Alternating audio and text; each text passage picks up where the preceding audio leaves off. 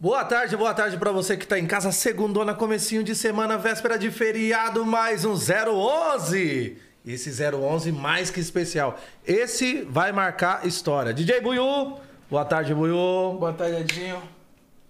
E aí, como foi de fim de semana? Cara, foi bem descansativo. Descansativo? Pô, onde tu achou isso? Ah, você descansou bastante. Sabadão saiu daqui, pô, sabadão foi maneiro. Sabadão foi da hora. Foi legal. Aí saiu, já teve bailinho. Fui, trabalhei. Aí domingão passou com a família, a Isso. filhona curtindo, várias fotinhas, eu vi. Foi, foi descansando. E, a- e hoje, tá descansadinho? Hoje eu tô descansadinho. Tá tô preparado pra maratona da semana? Que a preparado semana e promete. apontado. Semana aí promete. Vai ficar bom, né? Vai ficar legal, né? Começando o nosso podcast, do lado direito tem o quê, Buiu? É o QR Code da RAP, você tem 20%. Não, 20 reais não, de desconto. não. Pera aí, Volta, volta, volta, vamos começar Tem de 20 novo. reais de desconto no código da RAP. E do seu lado esquerdo é o QR Code da Unvox, que você garante lá o seu som, quer comprar vários produtos pendrive, alto-falante, tem Airfry. airfry, ventilador, tem tudo. E nossos patrocinadores também, plaquinha nova ali da Way. Ó. Quer trocar seu veículo? Então, corre lá na Way Multimarcas, lá no Alto. Auto Shop Guarulhos. Isso aí, Guarulhos. Tem outro lugar também que a gente vai falar daqui a pouco. E o Nick Bar também, que é a rapaziada que tá gosta curtir aquele cigarro eletrônico, o Nick Bar. A gente divulga que você leva o fumo. E. Mas, Claudio, Tem a adega da... Sev- a Adega da Vila, Seven Brand, que patrocina a gente também. iPhone. Brands Brasil, iPhone Paulinho. Brands Brasil. Paulinho, cadê você? Tô te esperando aqui, vem cá. Aceita seu iPhone an- antigo na troca de um novo, rapaziada. É isso. É isso. É sobre isso. É É, sobre a isso. segundona. E hoje, quem nós temos, Buiu? Porra. Hoje Eu tô convidado, emocionado. rapaziada, Vou falar a verdade, eu tô emocionado e já começa a sentir uma energia diferente, cara. é um cara abençoado que. Mano, você é louco. Canta demais. Tem uma trajetória muito linda na música, né? e tá inclusive no gospel. Nada mais, nada menos que sentado na nossa mesa hoje. Tom Carf. Tom Carf, boa Isso. tarde, Tom. Obrigado por ter vindo. Buiu, Que tá? satisfação, que prazer recebê-lo no programa. e aí, satisfação toda Tô feliz minha, em cara. estar Enorme, sentado nesse, enorme. nessa é mesa louco. hoje. Olha, eu acho que esse vai ser um dos programas mais marcantes da minha vida. É. Que isso, glória a Deus. Aí Benção. sim. Aí sim, Muita benção. muita benção, muita benção. Tom, boa Mas pra mim é tarde. uma, uma alegria também, cara. Obrigado pelo convite, por a gente estar aqui, para bater um papo, trocar uma ideia, falar de coisa boa, coisa positiva e... A gente quebrar um pouco das barreiras, né? Exato, cara. Tem muito muro aí, pra... Muito muro. muito muro e pouca ponte. Boa, Né? boa. Já vou levar Fazer pra vida ponte, isso. Isso, isso. Já vou levar isso Vamos pra vida. derrubar os muros, né? E vamos nos unir, pegar um na mão do outro e ir pra cima. Mas antes da gente falar da carreira, a gente vai conhecer um pouco melhor o Tom. Tom de quê? Antônio, de João, nome verdadeiro do Tom. Tom de Wellington. Tom de Wellington. Wellington, que é a capital da Nova Zelândia, né? Oh, já vendo? dando aula, já Sou chega dando aula. Vamos ver isso. Entendeu?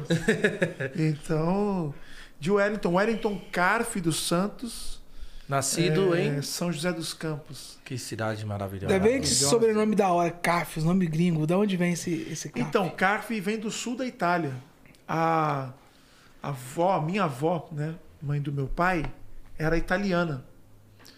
E acho que é o pai dela chamava Francesco Carfe. E ela Amélia Carfe. Eu não, eu não a conheci, eu não tive o privilégio de a conhecer, mas é italiana. Então a gente peguei esse, a gente pegou esse sobrenome, né, é, da parte do, do meu do vô, né, do meu vô. É Moçambique, Moçambique e italiano. Vem essa mistura boa. A gente brasileira vem da mistura boa. É, é uma mistura, né? Exatamente. É uma miscigenação do planeta. Tá aqui no Brasil. aqui no Brasil. E é isso que nos torna é, um povo tão acolhedor, né? Porque to- todas as nações estão em nós, tipo, incrustadas em nós, né? Então, é, aí, quando eu comecei, aí, só que desde criança minha mãe me chamava de Tom, Wellington, né? Então, Tom, Tom, Wellington Tom. só quando eu aprontava alguma coisa. Ué, menino, aprontava muito. Acabou. Chamava pelo nome e sabia que tava bravo. molecada, Infância. né, meu? É menino. Menino. É menino. Quebrava vidro, tacava pedra no lugar. Ah, aquela infância que a gente tinha na, na quebrada, entendeu? Não podia ver um vidro que tacava Tava pedra. quebrando, achava lindo o quebrando, achava lindo, né? Acho que vocês também fizeram isso da infância. É melhor não contar que tem gente querendo cobrar os vidros até hoje. Exato. Mas é aquela coisa de, de moleque, daquela infância que não, não, não se parece com a de hoje, né? A de hoje mudou tal. Muita coisa. Evoluiu, né? Hoje o meninado é mais, é mais é, é tranquilo. A gente era meio terror mesmo. Apertava a campainha na rua do, do pessoal e saia correndo. Né? E, inclusive, esse dia minha filha queria, ela queria ter essa experiência. De apertar a campanha na E sair correndo. Fiz muito. Não, fiz muito isso aí. aí tipo, Vivemos uma infância. né? Vivemos uma infância e ela sempre que falou, não, filho, isso não pode, isso não pode. Aí um dia ela falou, ah, pai, vamos lá, Eu fui lá, meu. Fomos lá numa casa, ela apertou a viver. campainha e saímos correndo com ela. Eu, ela e minha esposa saímos correndo, estamos no carro e Isso vai levar a uma experiência que isso vai. É, Pô, mas ó, não vai fazer mais, entendeu? É só pra. sentir essa adrenalina. É, exato, só Pô, é. sentir essa adrenalina. Nossa, era muito bom. Era muito bom. Era maneiro, né? Tá maluco. Hoje não vê mais isso, né, cara? E ficar escondido atrás do carro. Tocava e corria atrás do carro pra ver a pessoa aparecer ainda. Exato. E você cacando, dando risada até umas horas. Era Exato. muito bom. Muito Carrinho muito de bom. rolemã na rua. Nossa. E o- barulheira. Taco, né? Queimada. Eu estourava as unhas tudo com a gente de alemã, mano. Espremia. É, Mãe da mula. Ixi, Isso. Maria. Estrela Nova Cela. Pegar as mamonas pra ficar atacando no. Brigar com os amigos da rua por causa de bolinha de gude. Nossa. Na mãe era uma boa também. Era É, muito bom. então. E o Tom é cria de qual lugar de São Paulo? Eu sou do Jardim São Luís. Eu fui para com seis anos de idade, fui pro Jardim São Luís, né, Zona Sul ali, de São Paulo. Fiquei ali até até casar, né? Fiquei morando no Jardim São Luís. Aí depois, quando eu casei, eu morei no Capão Redondo. Morei cinco anos no Capão Redondo. Bom. Zona Sul, Capão Na Redondo. Super de. Sampa. Exatamente. E moro na Zona Sul de São Paulo até hoje, né? E como que foi o tom época de escola? Então, época de escola, né? Você já era esse Estudei- menininho, né? Imagino na escola. É, só que na escola foi, foi uma, uma, uma fase assim na minha vida que foi interessante, né? Eu comecei estudando em escola particular. Embora Já morasse no novinho? bairro. É, já novinho eu comecei estudando em escola particular. Que ficava ali no Jardim São Luís também. Aí depois, né, meu- quatro filhos, meu pai não conseguia pagar para quatro filhos. Falei, não, vamos ter que estudar em escola pública. Aí eu, aí eu comecei a estudar numa escola pública no Itaim, Bibi, que é um bairro né, de bacana e tal. Só que a escola era pública. Então eu ali eu me sentia meio que um peixe fora d'água, né, na escola. Então eu não era, uma esse cara, era uma outra né? Era uma outra cultura. era uma outra cultura, um outro, um outro tipo Vivência, de pessoa, outra pessoas, vivência. Então, é, eu- ali eu, eu, eu até falo que quando eu fui para lá, eu, eu fiquei um cara muito tímido, assim, muito introvertido. Né? Porque não Como era a você- galera da Não quebrada. era minha galera. Não era a minha galera, entendeu? Era uma outra galera. Então ali eu, ali eu estudei. Graças a Deus isso aconteceu porque eu estudei mesmo ali. não tinha o que fazer, não brincava muito, não, não, Não tinha aquela Não- de cabular. é, de cabular, nada, então estudei. Baralhinho, bem, futebol. exato. Na- é, não, futebol tinha. Tinha da educação física, educação mas física. fugir da aula pra jogar um fute. Não, não tinha. Daí, é, aí no, quando passou, fiz a oitava série, primeiro colegial por lá também. Aí no segundo colegial e terceiro colegial, aí eu fui para uma escola pública da quebrada mesmo. Aí, Mano, é aí- agora que eu desconto tudo aquilo que ficou lá pra trás. Aí como é que foi? Lá aprontou. É, não aprontar assim, mas, mas eu me identifiquei mais com a galera, entendeu? Você tem esse lance da, da identificação nossa, né? Principalmente Sim, nessa sim. fase de infância, adolescência. Então vou- acabei me É identificando o momento mais até com a de se galera, encontrar com a vida, de né? Se encontrar com a vida, entendeu? Então ali foi, foi, foi da hora. Aí eles já jogavam basquete, acabulava a aula. Curtiu um basquete? Cur- Curtia. Curto até hoje, mas eu não jogo, né? Gosto de assistir, assim, e tal, mas jogava mais futebol. Aí já começou a acontecer isso daí e Tinha tal. sonho também de moleque, como a maioria das crianças, molecada, jogar fute? Sim. Um profissional, parte profissional. Aliás, eu nem cantava, né? Eu, meu, meu sonho era ser jogador de futebol. Tentou alguma E era bom? peneira, Tentei. testes? Jogava direitinho? Cara, eu era bom, mas eu era bom em quadra. Porque na rua que eu morava tinha uma quadra. Então todo dia eu jogava bola numa quadra. E ali eu era bom. Aí quando eu ia pro campo fazer peneira, É fui- aquele que todo mundo da. do- ah, vai montar o time. ah, Não, eu quero o Tom. Ô, Tom, vem pro meu time. É, rolava isso daí. aquele. Só que Pô, quando eu ia pro campo, último, cara. Só que quando eu ia pro campo, é, eu, aí eu não, não, não, não, Não rendia. Não rendia. Porque a bola vem, vem no alto, cara. Você vai matar. No salão, não. O salão é tudo no chão. Tá, tá, tá, tá, tá. É. Ela vinha no alto e eu, e eu, não, eu não treinava campo. Eu só fui fazer a peneira no, no campo, né? Então, aí não passava. Foi uma... E eu dei um rolinho no cara dentro da nossa área, mano. Tipo, a bola veio, era tipo um defensor, eu matei no peito, veio o atacante, eu tava... joguei a bola para a perna dele e peguei do outro lado. Tipo, achei que eu tava arrebentando, mas não tava, não pude. Sou Tá zagueiro, não maluco podia fazer, isso. um negócio desse dentro da área? Dentro da área, dentro da nossa área. Toma um gol ali e perdeu o campeonato. Perdeu o campeonato. Aí a galera. Aí eu vi só o cara da peneira assim, tipo. Meu Deus. Não Tira faz esse cara isso, daqui. garoto. Ele faz isso. Faz isso, Ah, exatamente. Aí, mas aí não, não passei nada assim tal de futebol. E depois me encontrei na música. E aí, co- como que foi o primeiro contato com a Primeiro música? contato com a música e despertou essa vontade de cantar. Na época o quê? Qual gênero? Então, eu cresci.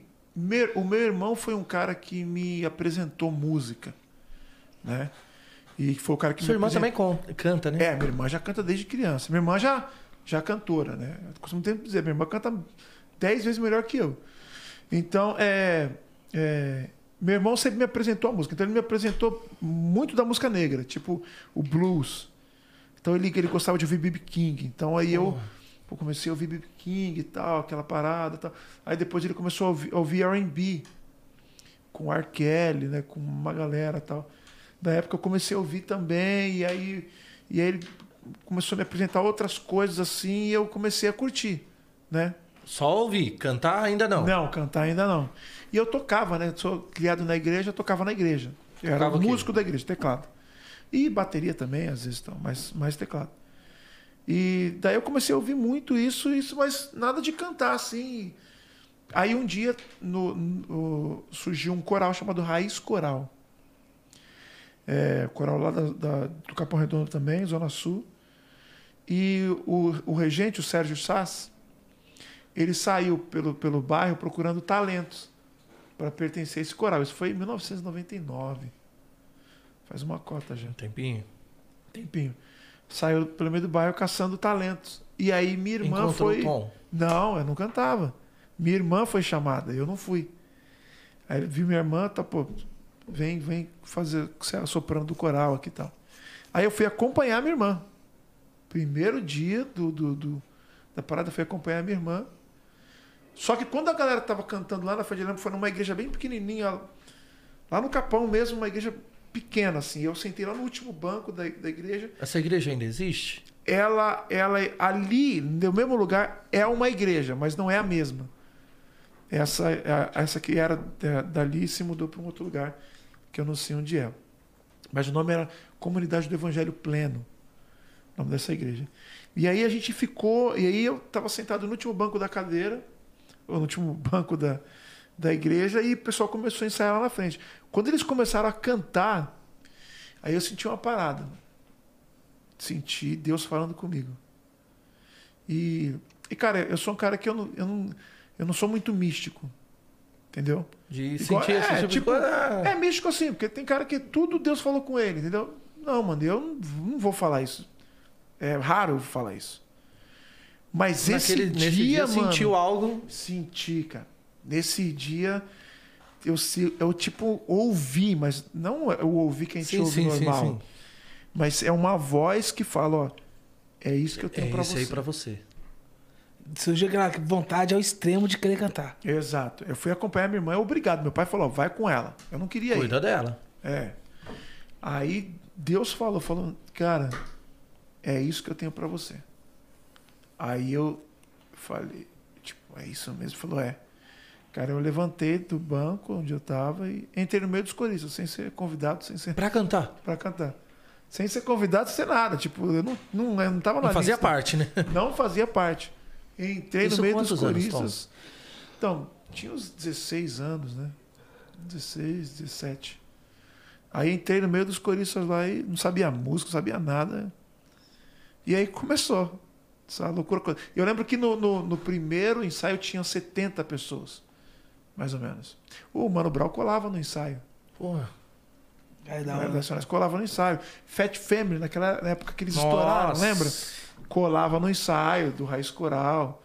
Entendeu? Então, tipo, a minha, a minha a o meu crescimento musical foi com Uma essa escola, galera. né? É uma, foi uma escola pra você. Foi uma escola pra mim. Foi uma escola pra mim. Então, daí a coisa começou a aflorar, começou a crescer. Eles colavam no ensaio pra cantar junto ou pra dar aula? Não, não, o, o Fat Family cantava junto. Não, o Brau colava lá e assistia, sentava lá e ficava Ah, assistindo. assistir. É, o Sérgio era muito amigo dele, né? O Sérgio cantou com ele, fez backing vocal pro Racionais algumas vezes. Sérgio Então é o ele- maestro, pra quem. É, o maestro, exatamente, Sérgio Saz, maestro. Então é, é, é, Os caras colavam lá pra assistir, mano. Vários caras colavam pra assistir o ensaio. Era, era louco que depois que o coral começou a fazer meio que uma fama ali no, no bairro do Capão, o ensaio ficava lotado. A igreja ficava lotada, Pra assistir, assistir o o coral. ensaio. O ensaio. o ensaio. Não é o coral cantando. Para assistir o ensaio. Então, às 7 a 4 horas, a igreja ficava lotada, da galera sentada, assistindo a ensaio. gente ensaiar. Nossa. Era muito louco, muito louco. Colava muita gente no ensaio, assim. E, cara, E era- aí foi onde até você começou a ver, pô, então esse é um dos caminhos. Exato, exato, exato. Aí eu já já tava vivendo música, respirava Já tava música. cantando ali, É. já o coral. Isso, mas eu tava vivendo a música, assim, mas não sabia cantar. Aí que eu fiz, falei, cara, eu preciso estudar, preciso aprender a cantar. E daí eu. Já que eu quero isso pra mim. É, já quero isso pra mim. Cantava zero. Zero. Que isso. E daí eu fui, comprei um CD de um cara chamado Kirk Franklin. Aí é um, ne- um negrão americano que tem um coralzão top, assim. E nem sabia quem era Kirk Franklin. Comprei aquele CD. Fui, no Extra comprar o CD, né? Nas barraquinhas Lembra do da Extra. época quem tinha no Extra? Nas barraquinhas do famosas Extra barraquinhas ali, do Extra. Que tinham CDs e tal. Aí comprei um, um CD. 4,99. É, não, acho que era. Essa é um pouco mais caro. Porque depois ficou barato. Eu lembro Foi, quando foi. ficou barato. Mas no início acho que eram uns 12,99. E 12,99 Pô, naquela naquela época, época- era caro. Era o sandubão do Chico. Exato, exato, exato. E daí, meu, daí é. é- é- é, comprei, fui pra casa, comecei a ouvir os caras cantando e comecei a cantar junto. Aí eu comecei a estudar, estudava oito horas por dia. Falei, cara, eu vou aprender esse negócio. Oito horas por dia eu estudava de canto. Todo dia, Sozinho. sozinho. E perguntava, né? Tipo, muitas coisas eu perguntava, Sérgio, como é que é isso aqui? Aí ele me falava, eu ia pra casa, estudava. Fazia lição de casa. lição de casa. Leonardo Gonçalves, que já cantava muito na época. Como é que é isso aqui? Leonardo Gonçalves me falava, eu ia pra casa, estudava. E como que era esse contato? Que a gente não tinha toda essa facilidade que hoje, de telefone, de internet. Como era esse contato? Pra eles te passarem. Você ia até eles, era- eles vinham? eu ia, ou era ia. no coral? Era no ensaio, então, muita coisa acontecia no ensaio. Muita coisa ele falava no ensaio, cara, o vibrato é isso aqui, ó. Você faz isso daqui e tal pra gente, né? Aí eu ia pra casa e. Que eu acho que até o musical gospel é muito mais diferente. Assim, muito mais difícil do que o secular. Em termos de E- técnica. Sim. É, estar é um- enganado. Não, não canto nada. Não, não, é assim. Como é que eu vou. Por exemplo, é muito mais difícil você cantar uma MPB, uma MPB, uma bossa, do que gospel. Embora não pareça, porque a bossa, o cara canta retinho. Mas é tanta variação melódica, tanta variação harmônica, que é muito mais difícil você cantar do que cantar um gospel. Que é cheio de, de melisma, de vibrato, é. vai para agudo, vai para grave. Eu, eu digo que são estilos diferentes. Mas é claro que o gospel, ele explora mais. Né? Ele explora mais a questão da técnica vocal. Né? Até porque por um bom tempo a gente via cantores gospel, a maioria precisava gritar muito, né? Sim. Mostrar a potência vocal para poder mostrar isso. Hoje até que nem tanto. Exato. Então eu pelo menos tinha essa impressão que era muito mais difícil. Sim. É, dois problemas. Às vezes, às vezes o cara gritava muito que não tinha retorno. não tinha um retorno legal para ele, para ele se ouvir, ele gritava, né? Mas o lance de gritar também tem a ver com, com aquela parada do pentecostal. Né? Tem uma vertente da igreja evangélica que é a igreja pentecostal, que é aquela mais igreja, aquelas igrejas que estão mais presentes nos bairros, né? Que é que quando o pastor vai falar, ele tal, tal, ele tal. Então, isso influencia também no cantor. Sério? Então, o cantor que ele é, é desse, desse tipo de igreja, Ele ouviu muito isso, Exato. absorveu. Ele vai reproduzir isso cantando também. Que, e esse lance pentecostal ele também está relacionado com as igrejas negras americanas. Quando você vê um coral negro americano cantar, você vê aquelas mulheres cantando, é, elas, entendeu? É essa parada Mudança forte, a voz forte, mudança de hábito, entendeu?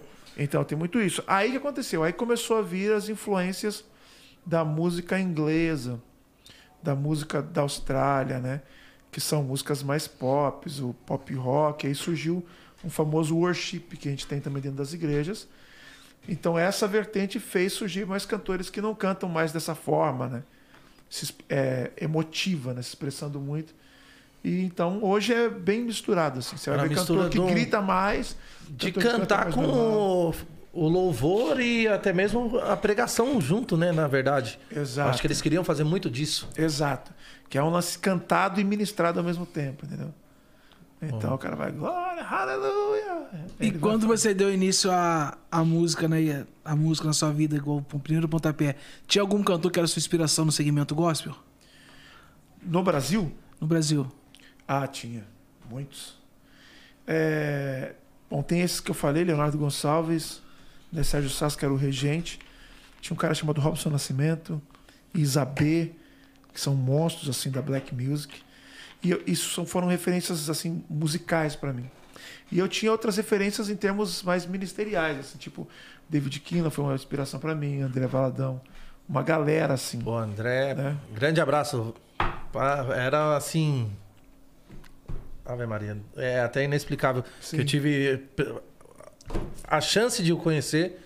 Cara, surreal. Não, André Valadão é, É. é um cara incrível, assim, incrível. Gosto muito dele, gosto muito da verdade dele, entendeu? Da sinceridade dele.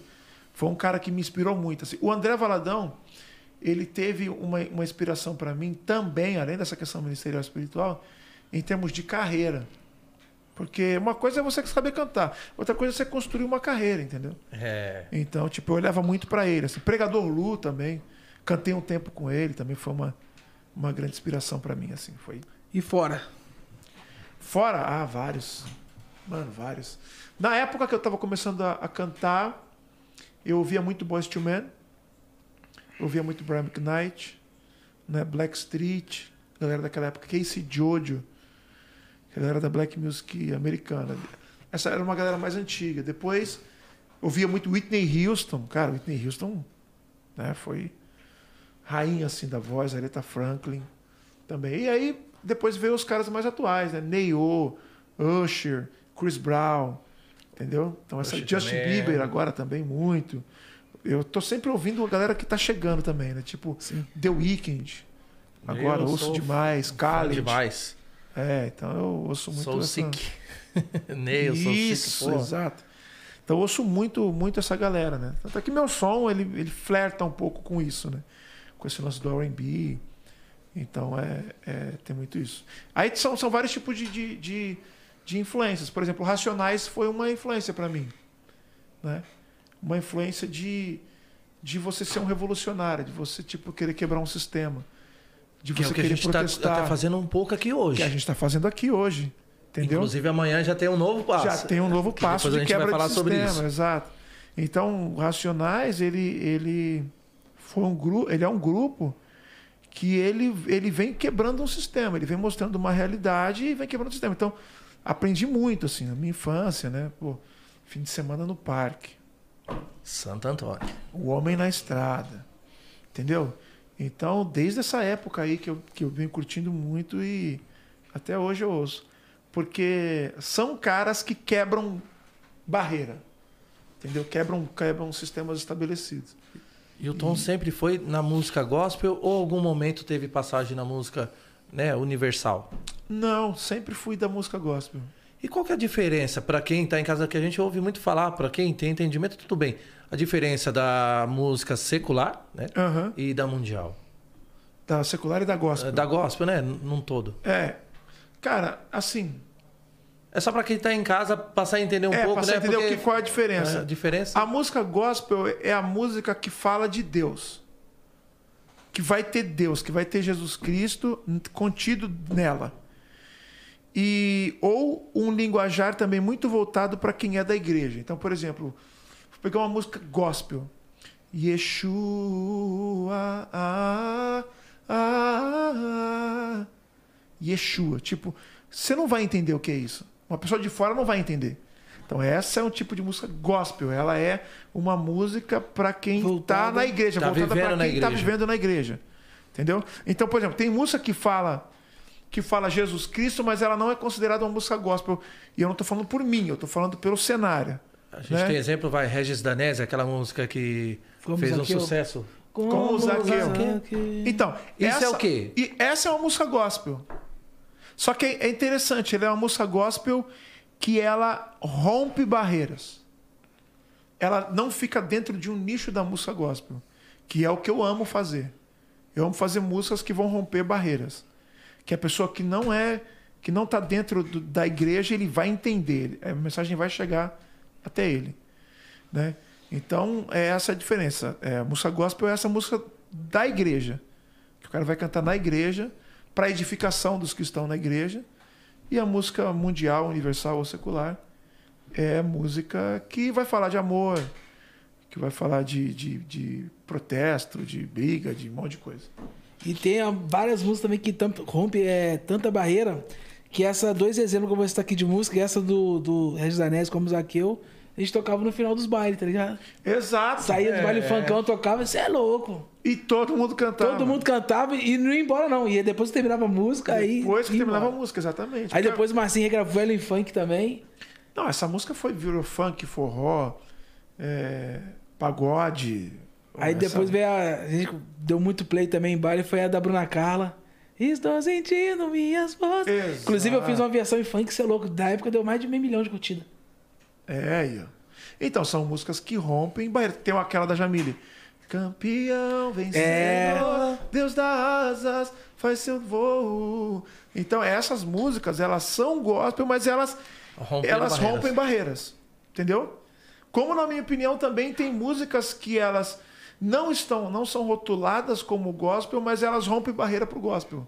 Entendeu? Só que é difícil esse lado Tem aqui aceitar. exemplo? Cara, era uma vez o dia em que todo dia era bom. Entendeu? Essa é uma música que ela rompe, na minha opinião, ela, ela rompe barreira, ela entra pro outro lado. Entendeu?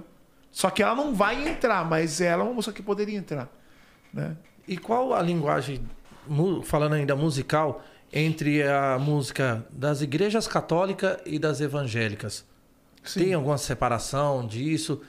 Ou se torna universal entre ambas? A daqui toca aqui, a de lá toca. Mais ou menos. Infelizmente, né? Eu digo isso. Mais ou menos. Que eu sinto que É. tem realmente essa barreira entre os dois, né? Tem um muro. Exato. É muito. As igrejas católicas tocam as músicas da igreja evangélica. A evangélica não toca da não católica. toca da católica. Por que disso? Entendeu? Sabe? Então, existem algumas divergências doutrinárias, né? De coisa que um acredita e coisa que o outro não acredita. Nem todas as músicas evangélicas também a igreja católica vai tocar, mas é mais comum a igreja católica Ah, tocar. é. Né? Padre Marcelo já cantou música minha, né? É, já canta né, os Reis Danés, canta música do Lázaro, um monte de gente. Mas é muito difícil o outro lado, né? Cantar. Então tem uma divergência que é a questão do santo e tal. Então tem um entendimento. Adoração de imagem. É, tem um entendimento da igreja evangélica que a igreja católica adora imagem, né? Adora um santo aqui. tal. Esse é o entendimento desse lado aqui.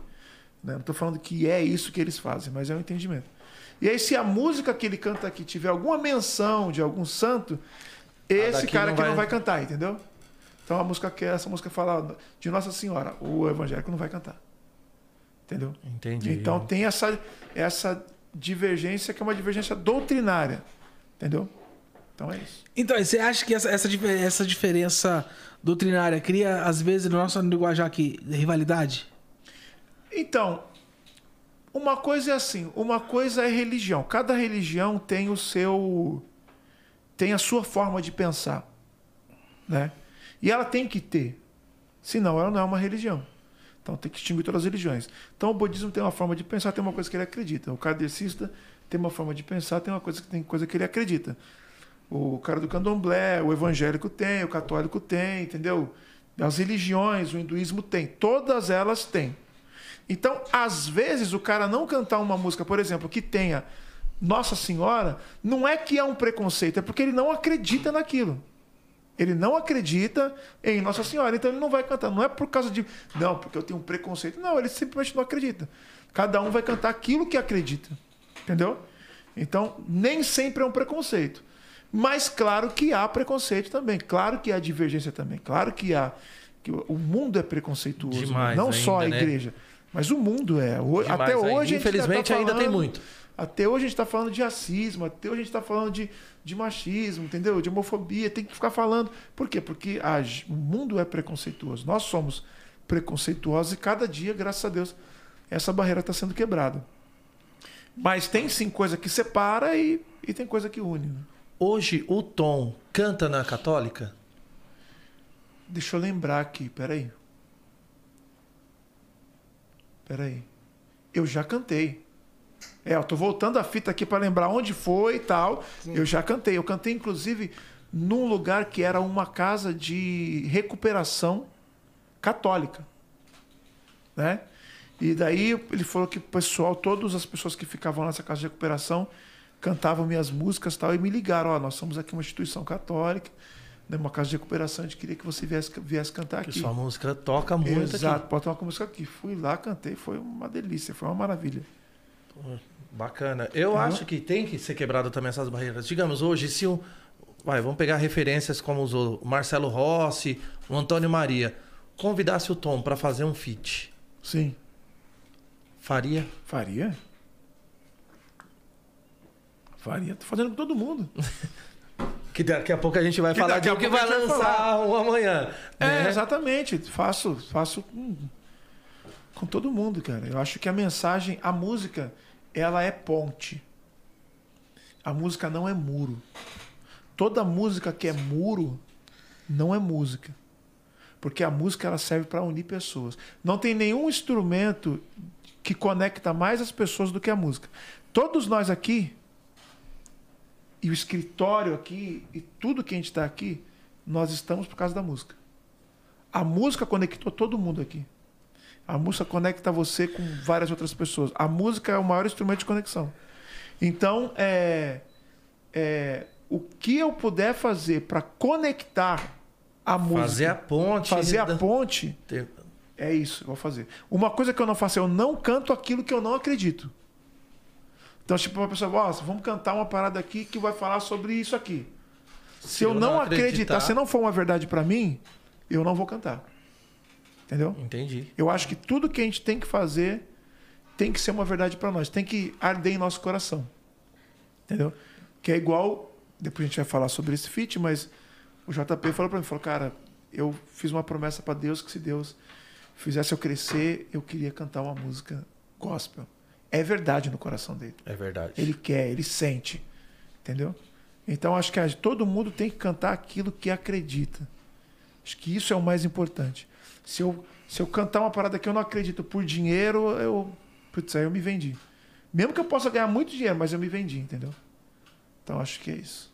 E agora voltando ainda a falar do coral, por quanto tempo ficou no coral? Cinco anos. Cinco anos. Cinco anos no coral. Chegou a viajar ou ficou só ali pelo Capão, pela Não, a gente viajou, viajou, fizemos algumas viagens. Meu, a gente- todo sábado a gente tava pegando ônibus com, com coral, né? O coral alugava um ônibus e a gente ia, viajava os quatro cantos aí pra cantar. Lembra o lugar mais marcante com coral, passagem mais marcante? Cara, eu lembro. É, e e essa, vez foi num evento que o coral, ninguém conhecia muito o coral ainda. E daí a gente foi cantar numa igreja, uma igreja bem grandona e tinha vários grupos. E a gente ia ser um dos primeiros a cantar porque a gente não era tão conhecido, né? Como se fosse um festival. Exato, no festival. Só aconteceu, as outras bandas chegaram e falaram assim: não, eu quero cantar primeiro, quero cantar primeiro, quero cantar primeiro. A gente foi ficando por último. A gente foi cantar, tipo, o último grupo a cantar, às seis da manhã, já tava anoitecendo. Ah, tava amanhecendo, Amanhecendo. o dia. Todo mundo Um monte- cansado, um monte querendo foi ir embora, embora. outros já tinham Isso. ido. E no público também um monte de gente foi embora, porque os famosos e tal. E tinha uma galera que ficou lá, muita gente tava dormindo, assim tal já. Mano, quando a gente começou a cantar, a glória de Deus invadiu aquele lugar, cara.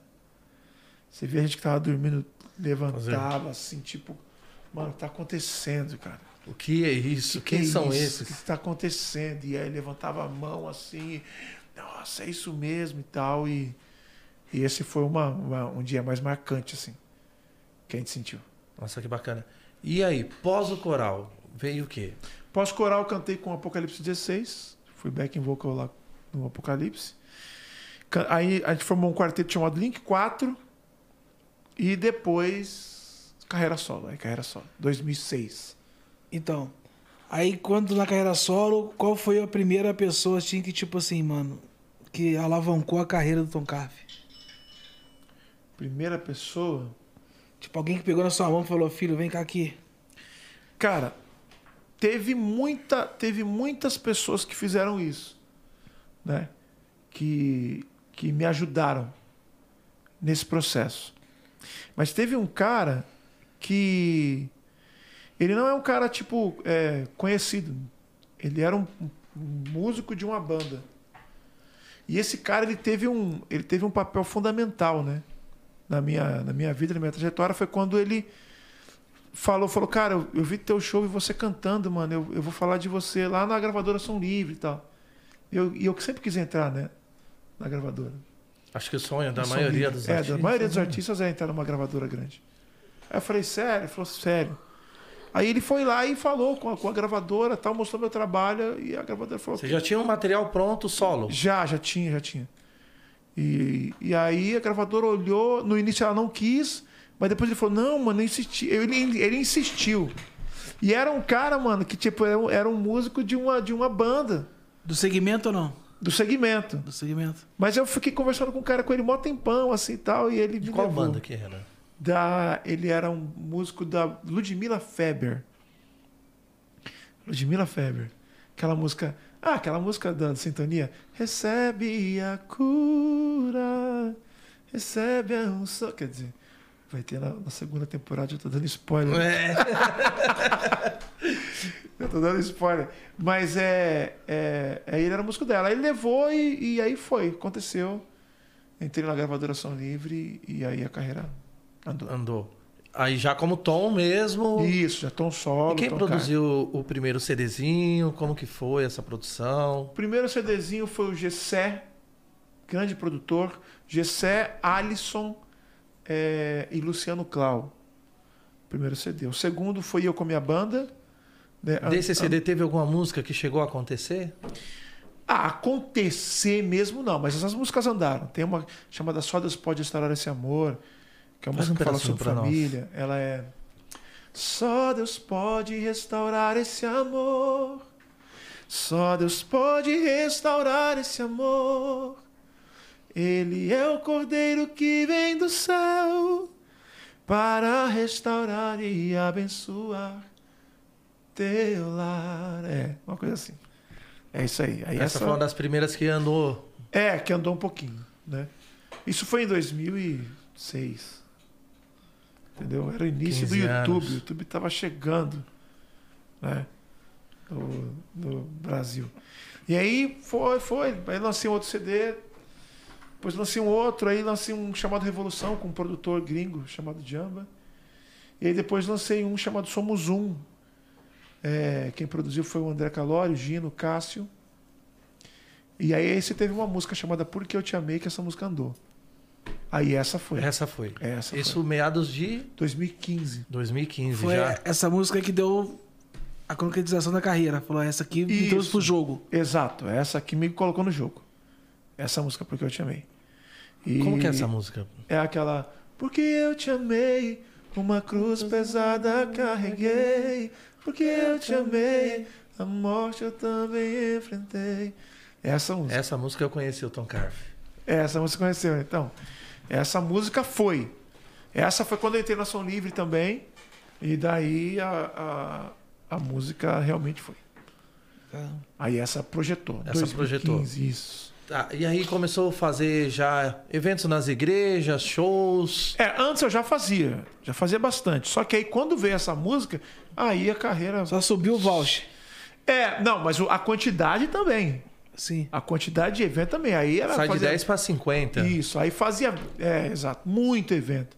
Três no dia, aí, muito, muito. Aí, aí, aí, tipo assim, não, não parou mais, rodava o Brasil inteiro. Show de maior público nessa época. Mano, tem um show chamado Marcha para Jesus São Paulo. Cara, é um milhão de pessoas. É muita gente. Qual a primeira vez que foi no Marcha?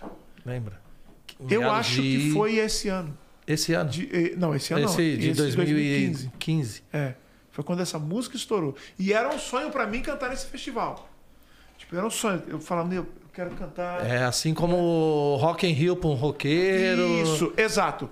Pro, no gospel é a marcha pra Jesus. Assim como um Vila Mix pro cara do sertanejo, no gospel é a marcha pra Jesus. É um evento de um milhão de pessoas. E daí eu cantei nesse dia e, E depois como, cantei como que foi a aceitação do público? Ah, A muito. galera já cantava. Então, quando eu cantei Porque Eu Te Amei, que eu vi, tipo, todo mundo cantando, eu falei, mano, Chegou. Estourei. Chegou. estourei. Agora foi. Agora aconteceu. É, agora aconteceu. E aí, começou a fazer TV? Como Isso, foi? aí fiz TV. Né, eu lembro Qual o primeiro gravei- programa de TV Rede Nacional? Foi Fátima. Fátima? É. Fátima. Eu fiz três vezes Fátima, né? Como foi? A, Tá- primeira, a primeira vez eu fiz com o Bruno, Logo na Globo, bater né, na Plim Plim, logo na primeira. logo na primeira. Eu fiz três vezes. Eu fui com a primeira vez eu fui com o Sorriso Maroto, porque eu gravei essa música porque eu te amei. Depois, eu gravei ela com o Bruno do Sorriso. Foi meu primeiro feat com gente, com pessoa, com cantor A galera que do do pagode, meu na verdade, segmento. também curte muito, né? Curte. Curte muito. A galera já me conhecia do Link 4. Inclusive, Né? quando tava indo, eu acho que era no Link 4, teve um encontro com o Periclão. Como que foi esse Isso. encontro aí? Cara, esse dia foi um dia muito legal. A gente tava no Chico, que é um, Hamburgueria uma hamburgueria aqui que todo mundo cola Falar lá. nisso, ô Chico, manda um lanche aí, né, Chico? Ô, Chico, Isso, me ajuda aí. Nós. Então eu tava lá e daí eu, eu olhei e falei, cara, é o Periclão que tá ali, mano. E, pô, o Periclão é o monstro da voz, né, meu? Aí na cara de pau foi lá. ah, falar lá, mano. Deu uma, deu uma de, de fã chato. Ele comendo, né, mano? Mas, mas pra Aí- quê? Pra conhecer, tirar foto, tietar? ou- Não, eu fui pra Tietar. Fui, fui lá. Eu falei, e aí, ô Péricles, mano, tá na hora. Tá... E ele tava comendo. Mas tem, tem hora que às vezes eu, eu, tipo, quando, quando, às vezes, quando eu tô comendo, que alguém chega perto de mim, tira uma foto comigo. Aí Cara, eu daquilo. sempre lembro da, de lá atrás. Pô, eu fiz isso com o Periclão. Eu fiz isso com o Periclão, entendeu? Então eu paro, falo, mano, vamos lá, vamos tirar fotos, que eu fiz isso. Aí ele falou comigo, tal, pô, legal, tal, não sei o que, beleza. Só que ele não, não tinha me Não tinha um. CDzinho no bolso pra entregar. Ô, vem aí, meu Não, então, aconteceu. Aí eu falei de, falei de novo, tava conversando com ele, falei, cara, eu fiquei sabendo que você conhece meu trabalho. Ele já conhecia. Então, eu falei, eu sou o Tom Carf. Mano, quando eu falei, eu lembro até hoje. Tipo, ele levantou assim da Já era cadeira. Tom ou era Link 4? Não, eu, eu já tava na carreira solo. Já tava na carreira Só solo? que era, é só que quando eu, eu entrei na carreira solo, foi meio que no mesmo tempo que eu tava, tava saindo do Link 4. Então quando eu falei, aí ele levantou da cadeira e falou: Cara, eu ouço o Link 4. Eu sou fã do Link 4. E eu gosto muito de você cantando e tal. Aí, aí ali, pô, Pô. troquei ideia com ele. Mano, ali foi uma honra pra mim. Imagina, o rei da voz falando, que, te já ouve. te ouve. Mano. Zerei o game. Zerei o game, entendeu? Eu não era conhecido, tava no comecinho lá da carreira, nada. Falei, falei mano e tal. Sério mesmo? Sério, tá, isso. Aí depois eu, eu, eu vi o Bruno conversando com o Leonardo Gonçalves, e aí os dois conversando, falaram de mim. Aí quando o dia que eu conheci o Bruno, do Sorriso Maroto, foi muito louco, que ele pegou todos os meus CDs, assim, ó. Aí ele colocou na mesa, ó, pra não, pra não dizer que é mentira, que eu não ouço você. Tô com todos os seus CDs, e colocou na mesa, assim, ó. Falei, putz, mano, que, que louco. Isso, meados de 2015 Todos os CDs também, botou na 2016. Não, pô, antes, antes, Antes? Quando eu conversei com o Bruno, não tinha estourado porque eu te amei ainda. Porque a galera me ouvia do Link 4, Do Link não era da 4. minha carreira solo. Entendeu? Pô, nesse Aí, meado é. de 2010, 2000, acho que o sorriso aconteceu por volta de 2008, se eu não me engano. Isso, isso, mais ou menos. Eles estavam no auge. No auge? Não, no auge. no auge, no Ah, auge. eu no acho que auge. nessa época tinha estourado aquela Me olhe nos olhos e diz. Acho Aham. que era mais ou menos isso daí. Nossa, Tom, aí Maluco. o primeiro feat que você fez fora do segmento foi com o Sorriso Maroto. Isso, o Bruno. foi com o Bruno. E, e no segmento, qual o primeiro feat que você fez aqui? Ah, não, aí desde o meu primeiro CD já fiz vários. Eu fui, meu primeiro CD foi com eu cantei com Leonardo Gonçalves, Marquinhos Gomes, Pregador Lu, Lito Atalaia, Danilo Melo. Sempre com os grandes nomes da- do segmento. Isso, sempre com, com- com grandes nomes no E segmento. como que foi isso? Até mesmo a aceitação dentro do mundo gospel, quando você fez esse feat, que não era tão comum, né? Fazer Sim. com pessoas de fora, que nem no caso aí do Bruno. Como que foi a aceitação? Então, eu sempre vi isso acontecer, né? Até mesmo o Kirk Franklin, né? Que é uma das referências para mim, gravava com cantores de outro segmento, então sempre vi isso acontecer. E também quando eu cantei com o Pregador Lu, eu vi o Pregador Lu gravou com o Ed Rock, gravou com, mano, gravou com uma galera, uma consciência humana, gravou com todo mundo. E eu acompanhava ele, cantava com ele, via tudo isso, né? Aí eu falei, cara, isso é lindo. Acho muito louco. A música tem que unir pessoas. Tem que unir pessoas. Tem que unir. Aí eu fiz com o Bruno, né? Gravei com o Bruno e tal, conversei com o Bruno. Falei, Bruno, Qual você toparia? foi? Foi a Porque Eu Te Amei. Porque eu te amei. É, Porque Eu Te Amei. A Porque Eu Te Amei, Te Amei já estava estourada, né? Aí eu peguei e falei, pô, eu queria fazer uma, uma regravação dela, queria gravar. Aí conversei com ele, ele falou, cara, tô dentro, Tom, vambora. Vambora. Eu me lembro até hoje que o Bruno me fez uma pergunta. E isso eu achei muito legal. Que o Bruno, antes de dizer sim, ele falou assim: Tom, por que, que você quer gravar essa música comigo? O Bruno.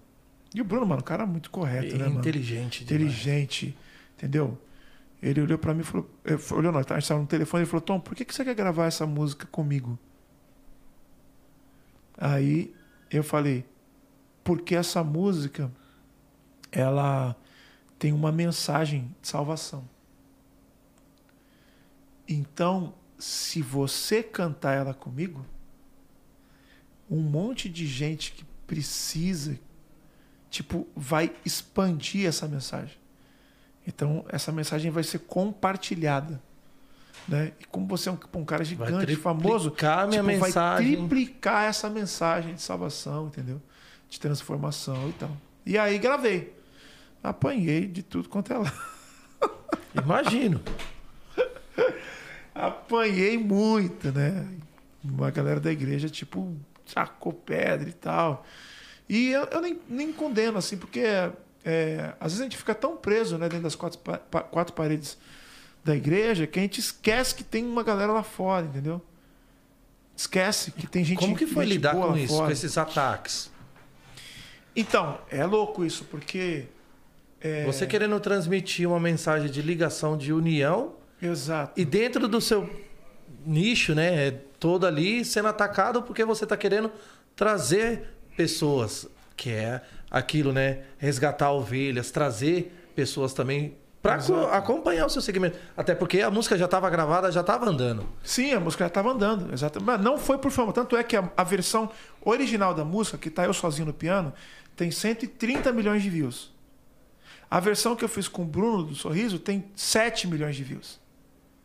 Então a música já, tá, já, Já tá- era. já era. Não foi por fama. Tipo assim, ah, pra música estourar, vou gravar com, com ele pra Sim. música estourar. Não era. A música já, Já, tava. tinha tava feito a parte dela. Já tinha feito a parte dela. Então, eu falei pra ele, ele falou, mano, tô nessa, tô com você, vamos gravar. Aí gravamos e, cara, isso foi, foi isso que aconteceu. Eu apanhei de tudo quanto é lado. O que, que as pessoas mais falavam com você assim?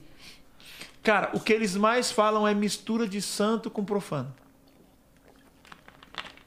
É, cara, que é uma linguagem, tipo, putz, muito. Preconceituosa. Nossa, demais. Tipo, ah, um- da, da mesma fonte não pode sair água suja e água limpa. Só que, tipo assim, tem al- algumas dessas expressões, elas estão na Bíblia. Mas, inclusive, essa, essa frase que fala água suja e água limpa, é, o texto está dizendo de pessoas que estão na igreja e uma hora eu falo bem de você e, E por trás eu eu falo falando mal, de mal. você. O contexto dessa frase é essa. É tipo teu amigo. Pô, ninguém, não é, você não precisa ser da igreja para você não gostar de um cara assim. Que na tua frente tá falando bem de você e nas tuas costas tá metendo pau em você. E é o que a gente tem muito hoje. E é o que a gente tem muito. Então, tipo, é essa a, a galera pega um, um versículo e ele, e ele coloca isso. Mas com Jesus foi a mesma coisa, entendeu? Porque qual, o que, que Jesus fez? Quando Jesus veio, a galera da igreja da época achava que Jesus era deles. Jesus é o nosso Messias, ele, ele é nosso. Então, quando Jesus ia dar um rolê fora, a galera criticava ele pesado. Inclusive os discípulos. Foi quando ele sofreu. Pesado. Os discípulos é, criticavam Jesus, tipo assim. Não, criticavam assim, não. Não entendia. E tipo, quando Jesus ia dar um rolê fora, Jesus, o que você está fazendo? Não, eu tenho que mandar esse pessoal embora. Eles não são dos nossos. Tem que mandar queimar esse povo, tem que mandar acabar com essa galera. Eles não são dos nossos. E aí Jesus, não, calma aí, cara. Eu vim para todo mundo, mano. Eu vim resgatar. Eu não sou, eu não sou, eu Jesus não é o Deus dos crentes. Jesus é o Senhor do mundo. Jesus veio para todo mundo. Ele não é propriedade exclusiva do crente, do evangélico. Do ministério, né? Eu sou propriedade exclusiva dele. Ele não é propriedade exclusiva minha. Qualquer pessoa que quiser ter Jesus, que quiser se relacionar com Jesus, ele vai se relacionar. Até dentro de casa. Não precisa de uma placa, né? Não precisa de uma placa. Até dentro de casa, qualquer lugar. Entendeu? Então, toda, toda, toda vez que eu apanhava, eu lembrava. O cara falava, cara, Jesus ele apanhou também, muito. E Jesus apanhava de quem era da igreja. E toda vez que Jesus rebatia, que Jesus brigava, que tem gente que fala, Jesus denunciava o pecado. Ele só denunciava de quem estava na igreja. Ele só falava contra o cara que estava na igreja, contra o mestre da lei, contra fariseu, contra. O fariseu era um mestre da lei, era tipo um pastor, um teólogo. Ele só criticava esse cara. Mas quem era de fora, que chegava até ele, ele acolhia, ele curava, entendeu? Ele, mano, ele era esse cara. Então eu sempre lembro de Jesus. Mas é difícil, mano. É difícil você abrir seu, É. seu Instagram, sua rede social. pessoal, tipo assim, não falou assim, ah, cresceu na igreja, agora vai voar no mundo. Isso. O pessoal falava isso? Muito, fala até hoje.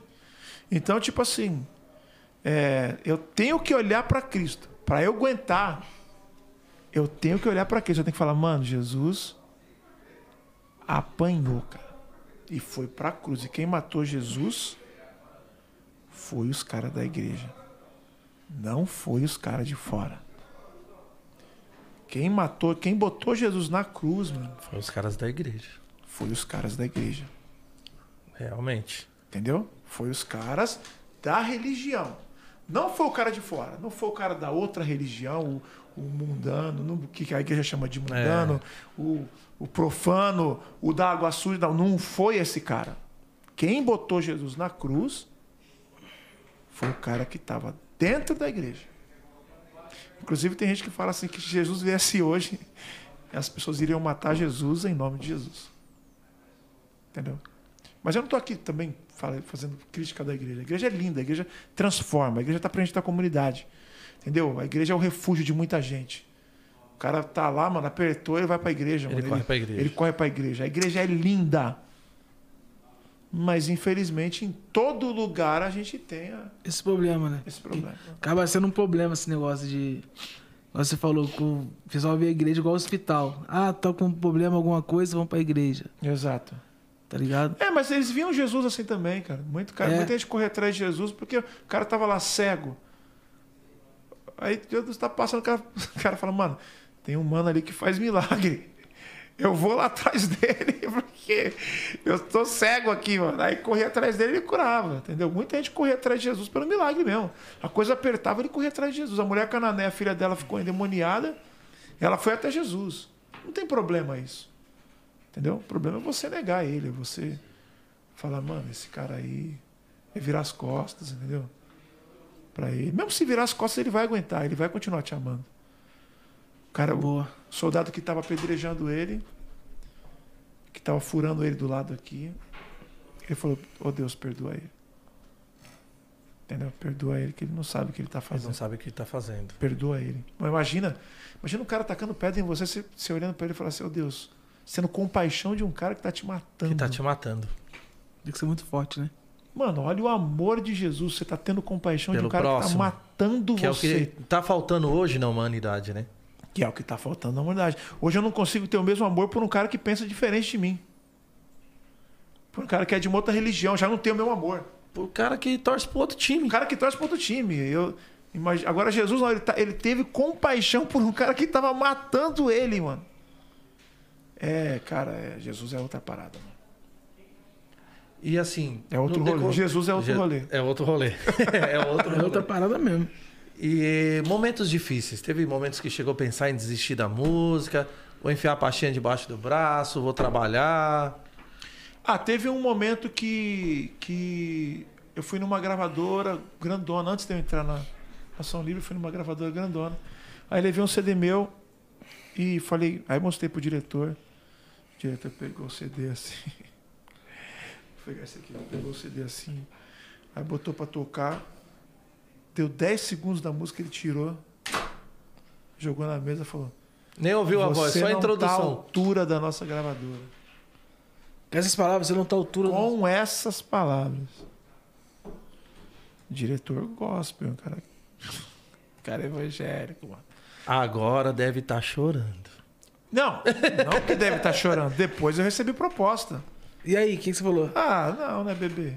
Eu não tô à altura dessa gravadora. Eu não estou à altura da sua É, gravadora. E exatamente. tipo assim, a gravadora que você entrou, tá até hoje? Tô, tô até o hoje. que ela representa na sua carreira hoje?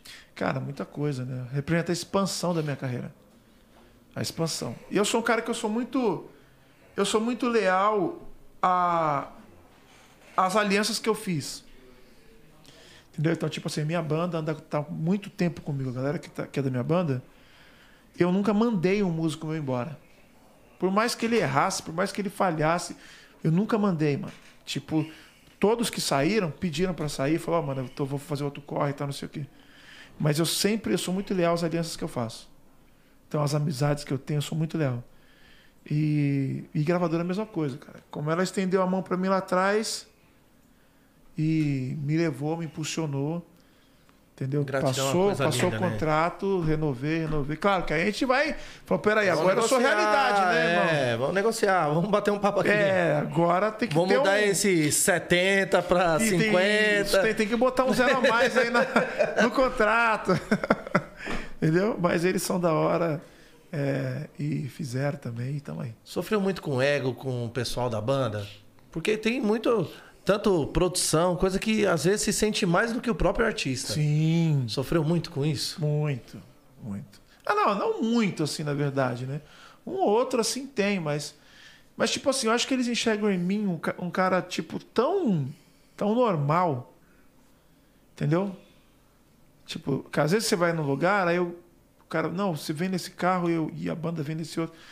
E eu não acho errado isso, entendeu? Eu acho errado o, cantor não ter relacionamento com, com a banda, né, mano?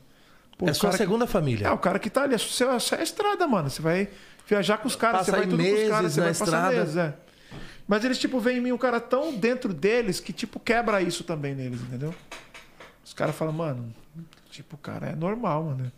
Entendeu? Eu acho que se eu fosse um cara que fosse distante deles, aí talvez eu sofresse mais com isso. Mas como eu tô perto, mano, aí. E como que eles te tratam dentro da banda? Tem algum apelido em especial? Fora o Tom, tem alguma coisa? Ah, oh, Cara, não, mano. Não, É acho- sempre tom tom mesmo, mesmo. é. É tom mesmo. Mas a galera é zoeira também. Um sai zoando com o outro também e tal. De vez em quando a gente briga, discute lá, ah, aí depois tá todo mundo abraçado de novo e, e, segue, assim o, segue o baile, segue o baile. E como que é o Tom família? Fora dos holofotes, fora da. Tudo que é ah, e eu sou apaixonado pela minha família, né, mano? Sou apaixonado pela minha esposa, pela Carla. Sou apaixonado pela minha filha, Sofia. Mano, aí, aí eu sou Paizão. paizão, tá aí, tô a milhão, mano. O que gosta de fazer quando é o momento família? Ah, assistir filme, cinema a gente faz, come muito fora. Também viagem. Pô, Vai muito no. Chicão? Muito no Chico. Inclusive o quê? Semana passada eu tava, fui no Chico. Cadê o Chico? Liga pro Chico, fala pro Chico, mano. Ô, ô, Chico! E aí, meu? Pô, Foi o hamburgão de lá, é da hora. né? é, eu vi algumas. Eu falei, pô, que negócio Tem maneiro. o Beirute legal. lá, Beirute do Chico, mano. Pô, Ah, isso se pá quando eu sair daqui, acho que. não, não, não precisa esperar passar lá. Liga pro Chico, fala pra ele mandar, faz até a propaganda. Exato. Ô, Chico! Ô, produção! Como que é, não? O, pro, o porpeta, ô gato! Liga pro Chico. Ô, Porpeta! Porpeta, Porpeta! Porpeta, liga pro Chico aí, fala pro Chico mandar o lanche. Pelo Pra... menos uma, uma hamburgada, né? Né, um beirute. beirutão, Com batata frita. Tá na sua e responsa, hein, Porpeta? Bacon. Gordurosa. É, dia do lixo! Isso! Tá na sua resposta, hein, Porpeta? Ô, Nick, tá, te mandei no direct aí. Coloca esse vídeo até ontem que você postou um vídeo lá. Aham. Até meio, acho que me tá meio emocionado. Tá É. Ah, o que eu postei ontem? É. Pesado esse vídeo. Pesado. Fala sobre um pouco que vê essas palavras no vídeo lá pra gente. Ah, você vai Explica. colocar? É, a gente vai não? colocar ali, mas a gente queria. Ah, tá, Ah. trocar ideia. Ixi, isso aí, ó. Olha lá, já tá pesão ali, ó. Fala pessoal, vamos, vamos direto ao assunto, né? É que o vídeo é longão, né? Mas vamos lá. tem problema. A gente vai comentando. Dobrou outros deuses. Eu não tô falando só por mim, tem vários cantores gospel cristão que gravam Vamos fazer um react aí. cantores do cenário da música secular. É... Bom, e eu também não tô aqui para me defender. Porque Pera aí, Nick, pausa aí. Jesus Cristo. Pausa aí. Já te jogaram pedra porque você gravou esse feat? Ou não? Não, vem jogando pedra desde quando eu gravei o primeiro com o Bruno. Sim. Que eu gravei com o Bruno, gravei com o Bochecha, gravei com o Livinho, gravei com o Dilcinho, gravei com o Jefferson Moraes e agora a gente vai lançar com o JP. Aí o pessoal tá martelando. Isso porque nem saiu nada ainda, eles já estão batendo. Nem saiu nada, já estão batendo. Você posta uma foto, já estão arrebentando, entendeu? Caramba, cara, isso, porra. Não É. dá pra entender. É, é um preconceito. É, é que na verdade, tipo assim, esse vídeo ele foi, ele, ele é uma reação a uma fala de um outro cantor, né? Cantor gospel, que talvez não falou diretamente pra mim, Mas já deu a mas ele entender fortaleceu os haters. A galera veio me ca... me caçando na rede social, porque a fala dele, ao meu modo de ver, que é o que eu falo no vídeo, foi tipo assim, foi muito O que, que ele disse? Não Foi precisa muito- falar a pessoa, mas o que, que ele disse? Não, ele disse que quem não é da música gospel é um adorador de Baal, é um inimigo de Deus. Que, que isso, absurdo. É, a fala é essa. Que absurdo. Você que não é da música gospel, que não é da igreja, você é um inimigo de Deus. Ele também é de grande expressão? Muita. Esse infeliz, pra expressão. mim, eu vou, chamar ele logo de infeliz. Que Preconceituoso. fala uma coisa dessa. Tipo, você acha que foi pessoal? Porque eu acho que a pessoa que agora no momento no cenário tá gravando um feat da hora com a pessoa que não é da igreja é você. Ou tem outra pessoa? Não, tem vários. Por isso que eu falei que talvez não foi diretamente a mim. Por exemplo, o Davi Sácia, que é um, um grande cantor, amigo meu, gravou com a Simone, da Simone Simaria. A, a, a Isadora Pompeu cantou com o Luan Santana no Criança Esperança. Entendeu? É, e vários outros. O Camelga também gravou com o Dilcinho. É, mano, desde lá, até Marquinhos Gomes gravou com o Periclão. Entendeu? Leonardo Gonçalves, o Ferrugem participou da live dele. Entendeu? Então tem vários, tem alguns cantores que estão fazendo isso. Será Já. que essa pessoa não se sente, assim, até menor de alguma forma por não ter feito, por não conseguir de repente fazer, ou por até mesmo não ter tido um convite de alguém para fazer? Não, eu acho que não. Porque ele é de muita expressão. Ele é um. Pô, eu, tenho, eu ainda respeito muito ele.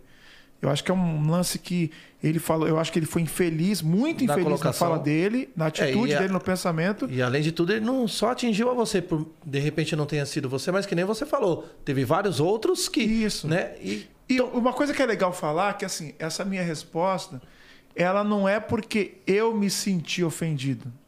Porque, tipo assim, ele me atacou, né? Não é por isso. Porque, mano, atacado é só na internet direto, entendeu? Toda vez que eu vou na Globo, sou massacrado. Eu fui um dos primeiros cantores, eu fui, eu fui o primeiro cara do gospel aí no Bial. Mano, aquele dia eu fui, mas fui, galera acabou comigo, entendeu? Mas por quê? Tinha que dar glória a Deus, mano. porque, pô, tá representando. Exato. tá levando, tá, Exato. tá abrindo, Tá quebrando levando, essas quebrando barreiras, as barreiras. fazendo a ponte. Exato. Não sei, mano. É essa parada aí.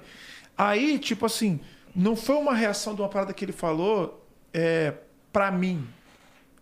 É que esse é o tipo de evangelho que eu odeio. Então a minha indignação e tal, quando eu falei no vídeo, eu tô indo contra uma ideia que eu abomino, cara. Eu abomino essas Porque ele tá palavras. pregando ódio. Exato. Eu abomino essas palavras de eu chegar e falar assim: você que não é, você é inimigo de Deus. Tá pregando ódio. Mano, inimigo de Deus, cara. Você é um adorador de Baal. Cara, Baal é um Deus que aceitava sacrifício humano, inclusive sacrifício de criança.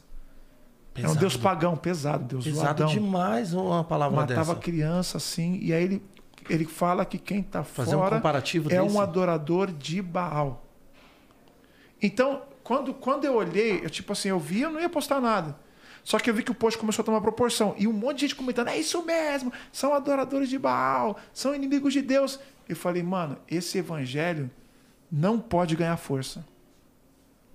Esse evangelho não pode não ganhar pode, força. E não pode mesmo. Alguém vai Tá ter que disseminando bater. ódio. Alguém, exato. Tá disseminando ódio. Alguém vai ter que bater. Alguém vai ter que bater de frente. Alguém vai ter que falar. E Entendeu? eu vou ter e força. ninguém eu falei, e- mano, eu vou falar, velho. Eu vou falar porque eu não, eu não suporto esse evangelho. Entendeu? Não suporto. Então, e eu, eu pensei muito das pessoas de fora. Eu falei, mano, cara, como é que. Como é que o JP, mano, vai ouvir uma, uma, uma parada dessa? Um menino tão do bem, mano. Um menino tipo de ouro, assim. Como que ele vai receber um bagulho desse? Como, como que uma Simone, da Simone Simária, como, como que ela, porque ela vai na igreja, entendeu? Mas tem o trabalho dela.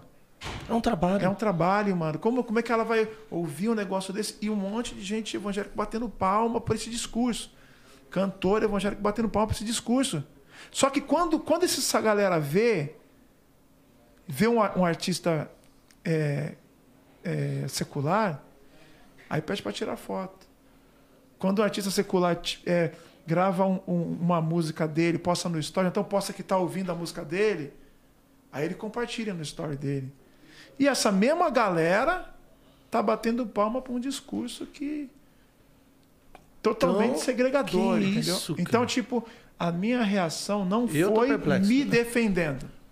E sim, E sim todos, na verdade, Defendendo né? todo mundo. Não, Fazer- eu- defendendo o evangelho, O evangel- de Deus, Do bem. De Deus, do, do bem, é, de Jesus Cristo. Porque aí o cara tá disseminando ódio. É uma loucura, velho. Tipo, ele foi infeliz nessa colocação, isso é lógico, demais.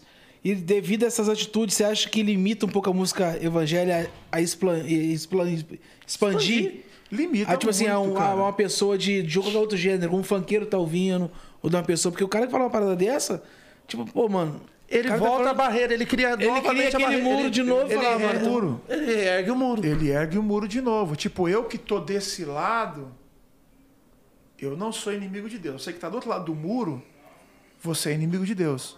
Só que aí no, no vídeo eu falo também algumas coisas, falo umas coisas muito pesadas assim. E no vídeo eu falo tipo assim, cara, você que tá dentro, você é tão zoado quanto o cara que tá fora, mano. Porque na verdade, todo mundo, todos nós somos pecadores. Não tem a diferença. Por isso que Jesus morreu. Cara, Jesus morreu porque ele olhou e falou assim: não tem jeito, mano. Esse cara não consegue ser correto. Ninguém consegue ser correto. Não dá. Ele olhou para Deus e falou: Deus, tá zoado aqui. Não tem como. Vai melhorar, não. Não vai, não vai melhorar, não. Deus, tá zoado aqui. Eu vou ter que morrer. Por isso que ele é o sacrifício. João Batista olhou e falou assim: Eis o Cordeiro de Deus que tira o pecado do mundo. É através dele, entendeu? É por causa do, da morte Do de Jesus sacrifício dele. que quando Deus Pai olha para mim, ele, entre aspas, não vê o meu pecado, ele vê o sangue de Jesus que me cobre. Entendeu? Tem uma dívida paga. O que, que é isso? Isso é, é tipo assim: imagina que você cometeu um crime que cabe fiança. Certo? Você cometeu um crime que cabe fiança. Só que você não tem a grana para fiança. Aí você vai para cadeia. Mano, vou para cadeia. Só que quando você chega na delegacia, o delegado fala: Mano, ó, já pagaram a sua fiança aqui. Aí você sai. Aí, tipo, beleza, mas depois você vai cometer um outro crime. Você, Vou tipo, fazer. É, aí Não fui volta punido. pra cadeia. Aí o delegado, mano, já, já tá pago aqui sua fiança. Na nossa lógica, dentro da nossa lógica, não. Tipo, a gente vai pensar o quê? Pô, então eu vou, eu vou, vou fazer vários crimes. É fácil. Vou fazer vários crimes porque eu nunca vou ser punido. Só que tem outro lado da moeda. O outro lado da moeda é, mano, eu vou parar porque tem um cara que tá apostando em mim. Entendeu? Que tá pagando minha fiança. Que tá pagando minha Tá me fiança, deixando eu mano. aqui fora. Que que, que, que apostou em mim, que tá pagando minha fiança e tá, entendeu? E tá me deixando livre da, da pena, da punição. Então Jesus, a morte de Jesus é essa. Tipo, beleza, eu vou errar, mano. Todo mundo erra. O cara, ele que falou que, que é inimigo de Deus, ele erra, ele com certeza peca, tem, entendeu? Com todos. Então todo mundo, né? Só que Jesus morreu pelo pecado dele, morreu pelo meu, pelo seu, pelo seu. Entendeu? Então, é, esse o discurso não cabe quando todo mundo está em pé de igualdade, quando tá todo mundo zoado, mano, tá todo mundo mal. Todo mundo mal. Coloca mais um trechinho pra gente, Nick, por favor, do vídeo. Pra galera que tá em casa entender. E tudo que eu faço, eu faço debaixo de muita oração. Né? Eu lembro a primeira vez, primeira vez não, uma vez que eu recebi um convite de um cantor secular, esse cantor falou para mim, Tom, eu quero cantar uma música para Deus. É, você toparia cantar comigo? Quem foi esse cantor? Eu levei uns meses Livinho. para dizer sim. E eu demorei esse tempo porque eu tinha medo da igreja, dos religiosos. E todo mundo que estava à minha volta falou, Tom, não faz. Não faz esse feat porque esse feat pode acabar com a tua carreira. Então tem gente que fala assim, ah, você faz isso por fama, para que a tua carreira cresça. Não, quanto mais eu faço esses feats, mais eu apanho, filho. É, meu perco Então, é, mas um dia eu estava falando com Deus e Deus falou comigo, Deus falou assim, aquele menino lá, aquele cantor, ele quer cantar uma música comigo, ele quer cantar uma música para mim. Você vai impedir ele de cantar uma música para mim? Canta com ele, ele quer cantar para mim, eu quero receber. Naquele mesmo momento eu liguei pro cantor e falei, ah, vamos embora, vamos gravar esse feat aí, já era. E em meio a milhares de testemunhos, eu quero contar um só. Um dia uma menina estava tirando a própria vida. Ela estava se cortando. Cortando os pulsos. E essa música que eu gravei com esse cantor, ela entrou em playlists seculares. Essa música secular. E enquanto essa menina estava ouvindo as músicas dessa playlist num, num volume alto e estava cortando para tirar a própria vida, entrou a música que eu gravei com um adorador de Baal. Mas sabe o que aconteceu? A menina, quando ouviu a música, vai chegar a sua vez, não te esqueci, pode confiar em mim. A menina parou de se cortar. Duas semanas depois, mais ou menos, eu fui cantar lá na igreja, que era perto da casa dela, ela foi na igreja, e ela mostrou para mim os pulsos, cortes fundos, assim, fundos. E ela contou exatamente essa história que eu contei para vocês. Eu já poderia parar o vídeo aqui. Entende? Eu poderia parar o vídeo aqui que a explicação já foi dada. A gente vê que você se muita emociona fortemente nesse momento. Não, né? esse é porque esse testemunho A foi menina muito forte. veio até ti mesmo? Veio. Eu cantei numa igreja em Osasco.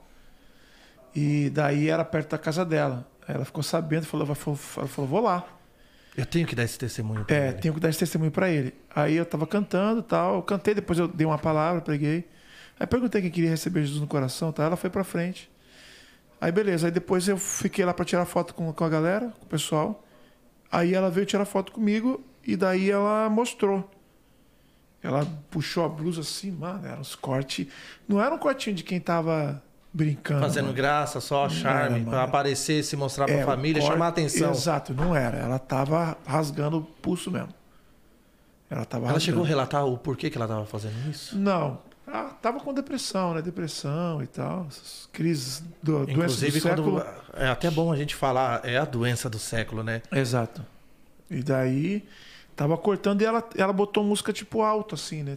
Botou lá, botou, abriu, sei lá qual que foi o Spotify. Aí botou. E, a- e essa música, minha vez, ela entrou nos virais, né? Do Spotify. Ela entrou e, e, tru, e lá, lá, altão. Aí, de repente, em meio a várias músicas, entrou a minha vez. Mano, quando a música entrou, mano, a mensagem. Isso tinha quanto tempo de lançado mais ou menos a música?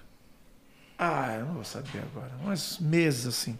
Porque a música estourou muito rápido, né? Ela, pra, dentro da música gospel, Sim. você bateu um milhão de views em um dia. A música bateu um milhão de views em um dia. Né? Sem empurrar, né? Sem grana pra Sem impulsionar nada.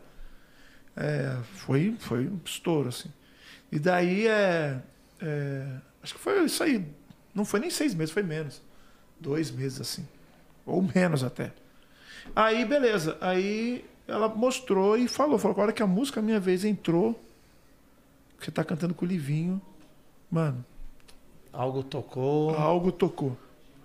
Tocou em mim e eu já valeu a pena tudo que passou pelo Não. fit. Tudo. Tudo já valeu Todas a pena. as críticas já. Todas as críticas. Todas. Uma todas. vida, irmão. Salvou uma vida.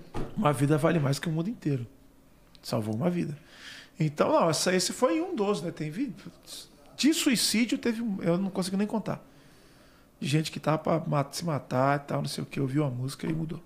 E aí vem uma, uma pessoa e faz um, um comentário tão triste, tão infeliz, tão mal colocado como esse. De uma pessoa que você admira, né? Você não admirava. Admi- não, admiro demais. Uma referência pra mim, inclusive. Admiro, admiro assim demais. Inclusive eu eu fiquei, quando eu vi, eu falei, mano, não acredito. Ele não tá falando cara, isso. Não tá falando isso, mano. Ele não fez isso. Ele não fez isso. Só que teve muita gente, inclusive até quero dar aqui um, advoga, um, de, advo, um, um de advogado de, de alguns cantores que bateram palma, que não entenderam bem o discurso. Né? Porque essa- essas palavras, elas acontecem muito. Tipo assim, a galera, eles ouvem muito isso, às vezes num algum evento religioso, ouvem muito. Então, quando ouviram lá, pô, é isso aí, e bateram, não entenderam bem o discurso. Só que depois eles começaram a se ligar. Falaram, não, peraí, mano, esse discurso é um discurso segregador, mano. Demais. Demais. Não é um discurso tipo assim, vamos vamos pegar um outro discurso. Pô, o cara tá ali, o cara tá, pô, o cara tá viciado em droga, o cara tá zoado, o cara tá, pá. Mano, eu quero trazer ele pra Jesus, eu quero que ele venha pra igreja, mude de vida. Então o cara tá entrando no crime, eu quero que ele mude de vida. De amor, não é. Porque é- é tipo ser inimigo de Deus, mano. E não é nem pro cara que tá no crime, o cara que tá na parada. Não, é tipo assim, se você não é da igreja, Você você é é inimigo de Deus. inimigo de Deus. Você é louco. Adorador de Baal. Meu Deus. Exato. Mano, o que ele Demais. falou. Se meia dúzia ele entende o que ele quis dizer ali, esse cara tá dentro d'água. Pior que Cara, eu não, ia pedir cara. até pra gente colocar o vídeo dele falando, mas Não, não, eu não acho não, mano. não é legal porque assim, a gente vai estar sendo conivente- até participativo É, não, disso. Não, é, não. É porque ele vai ser atacado pra caramba. É, e É, aí, a ideia não não é é essa. nossa intenção. A ideia Essa não é não essa, é- sim. A gente só tá querendo esclarecer e mostrar que Deus não é isso, né? Deus não é isso, cara. Deus não é isso. A Bíblia diz que Deus amou o mundo de tal maneira que entregou o filho. Mano, eu não entregaria meu filho pra morrer nem pra uma pessoa que eu gosto. Eu não entregaria. Ó, seu filho vai ter que morrer porque para salvar A humanidade. uma, uma embarcação, sei lá, entendeu? A humanidade. Não, não entregaria. Entendeu? Me leva, mas ele não. É, mas ele não, mas Deus É. entregou o filho dele, mano, pra morrer por um cara que, entre aspas, poderia ser inimigo de Deus. Deus entregou o filho dele na cruz, entendeu? Então, É, é louco. E dentro de tudo isso, como que você lida com os haters? Com esse tipo de ataque? Até mesmo porque, como você mesmo disse, com o vídeo dele, você sofreu muitos ataques. Como que você lida com isso? Você responde? Tem uma Então- equipe também para responder por isso? não, Fica eu- calado, cinzenta? de vez em quando eu Calado respondo, nesse não, né? De vez em quando eu respondo um outro, mas é difícil você responder, porque o hater é o hater, mano. O cara Tá a, inter- a internet deu voz a muita gente, entendeu? Tá ali pra pregar o ódio e não vai mudar. Você vai, vai mudar, falar com mano. educação, ele não vai entender. Vai entender, não vai querer Exato. Ele aceitar. sabe o que ele tá falando Vai e ele tá fazendo justamente para ser respondido, né? É, muitos chamam. pra- Tem muitos que criam perfis fakes pra entrar e falar um monte. Entendeu? Aí quando você vai, você clica lá no perfil do cara, não tem nenhuma foto, não tem nada. É um nome estranho. Então o cara cria perfil pra tipo ir lá te atacar. Pra te atacar. Entendeu? Então é. Não tem o que fazer, mano. Você tem que orar por essa galera e seguir a vida, entendeu? Seguir em frente. Agora, uma coisa que me entristece muito é quando eu vejo amigo. Então, por Abraçando exemplo. uma causa dessa, É. por exemplo. Abraçando uma casa dessa. Ou então, Que tipo. falou de alguns cantores já. É, é, por exemplo, esse, esse cantor que falou isso, ele é, não vou dizer um amigo meu, mas ele é um colega meu. Eu já sentei com ele, eu já conversei com ele, já tudo. Ele podia me mandar uma mensagem. Ô, Tom, mano, eu não, eu não entendo. Eu acho que tá errado, mano. Vamos conversar? Meu você modo de ver. repensar, meu modo de ver? Manda um direct. Entendeu? Só que direct não dá like, né? Direct não, não dá. É isso que eu falei. De repente, é uma pessoa que é carente justamente dessa visibilidade. Então, não, não, ele não, ele não precisa disso. De visibilidade ele não precisa. Entendeu? Porque ele é gigante, ele é, ele é bom. Eu, eu, eu reconheço isso nele. Entendeu? Mas foi mais religiosidade mesmo, na minha visão.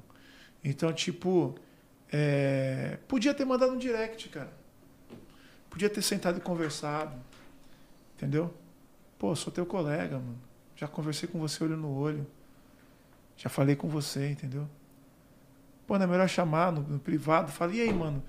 Não tô entendendo isso que você tá fazendo. Você pode me explicar? Vou te dar algumas coisas, entendeu? Vou te dar Isso, algumas cara. ideias, vou te dar umas ah. ideias, vou falar. E eu ia ouvir ele, mano. Eu ia ouvir ele, porque eu respeito ele. Eu ia ouvir. Entendeu? E se você tivesse falado com ele antes ouvir de que eu lançar... falo assim, não acatar, né? Mas É, eu ia então, ouvir com, com É isso que eu ia perguntar assim. agora. Te- Rolasse essa conversa antes, digamos, do lançamento. E ele fazer um algo que nem ele fez agora. Se ele tivesse te procurado, você hoje não lançaria essa música? Não, eu ia lançar. Ah, porque Independente da opinião. Não, Deus tá acima de tudo, né, mano? Você ia ouvir, mas não- ia botar seu ponto de vista também no que ele falasse em cima. então, né? não, eu. Até porque é, você fez. Exato. Se você fez, você tem entendimento que não tá errado. Exato, exato. É, é, e, e quando eu falo ouvir, não, é porque assim, às vezes um cara vai falar um negócio pra você e você não ouve. Não, o que, o que não? Eu ia respeitar, meu. Eu ia ficar quieto e ouvir. Quando ele terminasse de falar, eu ia colocar minha posição. Eu falar, cara, mas ó, olha isso, olha os frutos. Eu ia mostrar pra ele. Olha os frutos aqui. E olha o que eu tô Olha também eu tô tentando fazendo. propor. Olha o que eu tô tentando propor, buscar. tentando buscar. Seria uma conversa legal, cara. E mesmo que a gente terminasse em discordância, pô, pelo menos teve uma conversa. Sim, não precisava disso. Mano, na Bíblia tá escrito assim: se você vê que teu irmão tá errado, chama ele em particular e conversa com ele. Aí, se ele continuar no erro, você chama dois ou três pra trocar ideia com ele. Fala, mano, Vamos vem- dividir é, opiniões. vamos, vamos, vamos chegar com ele, vamos tentar explicar pra ele, mostrar outras visões. Aí o cara, não ouviu, daí você leva pro pastor da igreja, pra, pra, pra direção da igreja, pro pastor aconselhar ele. Falar, aí se ele não ouviu, mano, aí beleza, aí você esquece, deixa o cara pra, pra lá e. A opinião dele, A a opinião sua. dele é assim, o cara nunca vai mudar a opinião, entendeu? E eu não tô falando que eu tô errado. Mas essa deveria ter sido a atitude dele, se ele enxergou um erro em mim. Chega em mim no particular. Vamos cumprir a Bíblia? Chega em mim no particular. Conversa. Pô, não adiantou. Me vamos- mostra que eu tô errado. Vamos levar dois ou três? É, me mostra. Me é muito mais convence. legal isso, cara. Então, tipo assim, é engraçado que agora eu tô sendo apedrejado dos dois jeitos, né? Um, porque eu, eu gravo os feats. E dois, porque eu- a minha resposta foi uma resposta muito forte, muito dura. Entendeu? Ela foi muito pesada. Mas é tipo combatendo esse evangelho que eu não gosto, eu abomino. Vamos ver mais um trechinho do vídeo? Coloca mais um pedacinho pra nós, Nick, por favor. que insiste em criticar tais posturas, porque para vocês uma alma não vale mais do que o mundo inteiro. Vocês não vão até as últimas consequências por uma alma. Vocês estão do outro lado tacando pedra. Entendeu? Na minha formação musical eu vi Kirk Franklin, um grande cantor americano, tem um coral lindo. Eu vi ele colocando monovox do U2 e o R. Kelly, que é um cantor de R&B, secular, na música dele. Entendeu? Eu vi o Take Six cantando com Brian McKnight. Eu vi essas coisas acontecendo agora, até recentemente, o Justin Bieber cantando na Hillsong. E eu achava lindo isso, cara. Pensava assim, nossa, olha, olha o que a música é capaz de fazer, cara. Olha como é que a música une pessoas. Imagina quantas pessoas estão sendo alcançadas, sabe, por uma mensagem linda, uma mensagem de paz, uma mensagem de Jesus através desse feat. Eu, Segura um pouquinho, Nick. É, eu acho que é um, é um ponto bem crucial e importante. Você abraçar um público que realmente essa juventude está aí perdida. Que Sim, muitos não, não querem nem saber de Deus, estão preocupados só com o celular, com a roupa bonita, com a possível fama, Exato. com a orgia num todo. Sim. E você levar sua música, essa música até o jovem e de repente despertar e salvar vidas. E salvar vidas, cara. O, o fim é sempre esse, mano. É sempre trazer uma mensagem, cara, de alegria, uma mensagem de paz, uma mensagem, sabe, de esperança, uma mensagem de fé. O fim é sempre esse, mano. É a mulher que tá querendo se, sui- se- suicidar, não querer mais, entendeu? O cara que tá zoado, é o, o- o marido que tá brigando com a mulher todo dia, chega a tua mensagem, traz uma mensagem de paz pra família, pra casa. Entendeu? Isso não pode ter barreira, cara. Não pode ter barreira. E, e, Tom, e hoje você é pastor. Sou pastor. E tipo assim, me explica até pra gente como é que é esse processo, tipo assim, você vê que a cara tem uma atitude isolada, tá ligado? E você tem prioridade o conhecimento da Bíblia pra poder falar. E tipo assim, como é que cria essa parada? Se você fala, cria uma desavença, como é que é? Como é que funciona esse meio? Tipo, pô, mano, não é assim, eu também tenho conhecimento e Então, não é assim é, que funciona bem a situação. por isso que o certo é a pessoa chegar em você e conversar. Entendeu? Antes eu, de se eu, nada. cara, se eu ver uma atitude errada de alguém, tipo assim, um cara que tá fazendo um negócio que eu não, que eu não, que eu não acho que é certo, Mas se for um conhecido seu, então, mano, eu vou mandar um direct pra ele. Eu já fiz isso várias vezes. O cara falou um negócio, fez um negócio, eu vou mandar um direct. Falo, cara, mano, eu acho que não tá legal. É, acho né? que não tá legal. Ó, tal, tal, tal, não vê vai, isso, vê aquilo. pode, né, surgir Entendeu? tal coisa. Aí você senta com a Bíblia, um fala alguma coisa, tu fala, que era igual aconteceu antiga, antigamente, tinha os concílios. Vamos decidir aqui, vamos entender o que vai acontecer. Então se conversava ali. Só que hoje não, mano. Hoje, tipo assim, pô, eu não concordo com ele, eu vou falar na internet para todo mundo ver. Entendeu? E uma coisa que foi muito zoada no final desse vídeo foi que, do, do, do cantor, foi que ele falou que quem faz isso quem grava com cantor secular se curvou a outros deuses. Tipo, é como se eu estivesse me curvando a um outro Deus. Que não o Deus verdadeiro, que não a Jesus Cristo. Então, você olha uma parada dessa, você, você tipo, mano. Não é possível que uma pessoa entendida Exato. Essa, Tem, é, esse, esse cantor, pensamento. ele é pastor também? É. Tipo, tem, eu tenho esse pensamento. Você olha e fala, cara, mano, é difícil, velho. Então, se eu, se eu cantar com uma pessoa que não é da música gospel, significa que eu me curvei, eu me dobrei a um outro Deus. Que outro Deus? ele tá acreditando em outro Deus. É, então. Primeiro que não tem outro Deus, né? Não existe Porque outro se Deus. ele tá falando Só de um tem outro, um. Mano, é, é, é difícil. Difícil Então, de entender, né? É, exato. Difícil, difícil de entender. Então, é, a minha resposta ela, ela foi uma reação a, a isso, porque eu não ia responder. Só que eu vi que estava criando uma bola de neve. E isso, essa mensagem estava ganhando força. eu imagino quando lançar o clipe agora então. Exato. Então, essa mensagem estava ganhando força. Aí várias outras páginas Porque começaram vão a replicar, vão É, é, replicar muito agora. Não, já tá- Amanhã, ex- então, Exato, vão replicar muito, muito. Mas essa mensagem já estava ganhando força, ela estava crescendo, tipo uma bola de neve. Falei, mano, essa mensagem não pode, ela não pode passar. Ela não pode continuar. Ela não pode, cara. Entendeu? Ela não pode. Eu não posso chamar um cara que não é da minha religião de inimigo de Deus. nunca. Nunca. Tem gente que não tá na igreja porque o cara tá arrasado, mano. O cara tá destruído, tipo assim. A mulher tá lá na casa dela, sei lá, mano, era casada com um cara, o cara espancava ela e tal. E, e ela ficou arrasada. E aí as igrejas às vezes, mano, falou mal dela e não sei o quê. E ela tá destruída, arrasada. Eu não posso olhar pra essa pessoa e falar, ô inimiga de Deus, ou adoradora de Baal. Mano, É muito pesado isso, é né? muito É, mano, é é pesado. pesado demais, É pesado, né, extremo. É pesado, é pesado. Entendeu? É pesado, mano. É. É muito pesado, cara. Ele, eu acho que ele botou o gosto dele pessoal de uma maneira Ah, então- escrota pra fora. Eu acho que é um gosto pessoal, ele não querer fazer pra ele, tá ligado? Sim, E eu, tipo, generalizando tudo.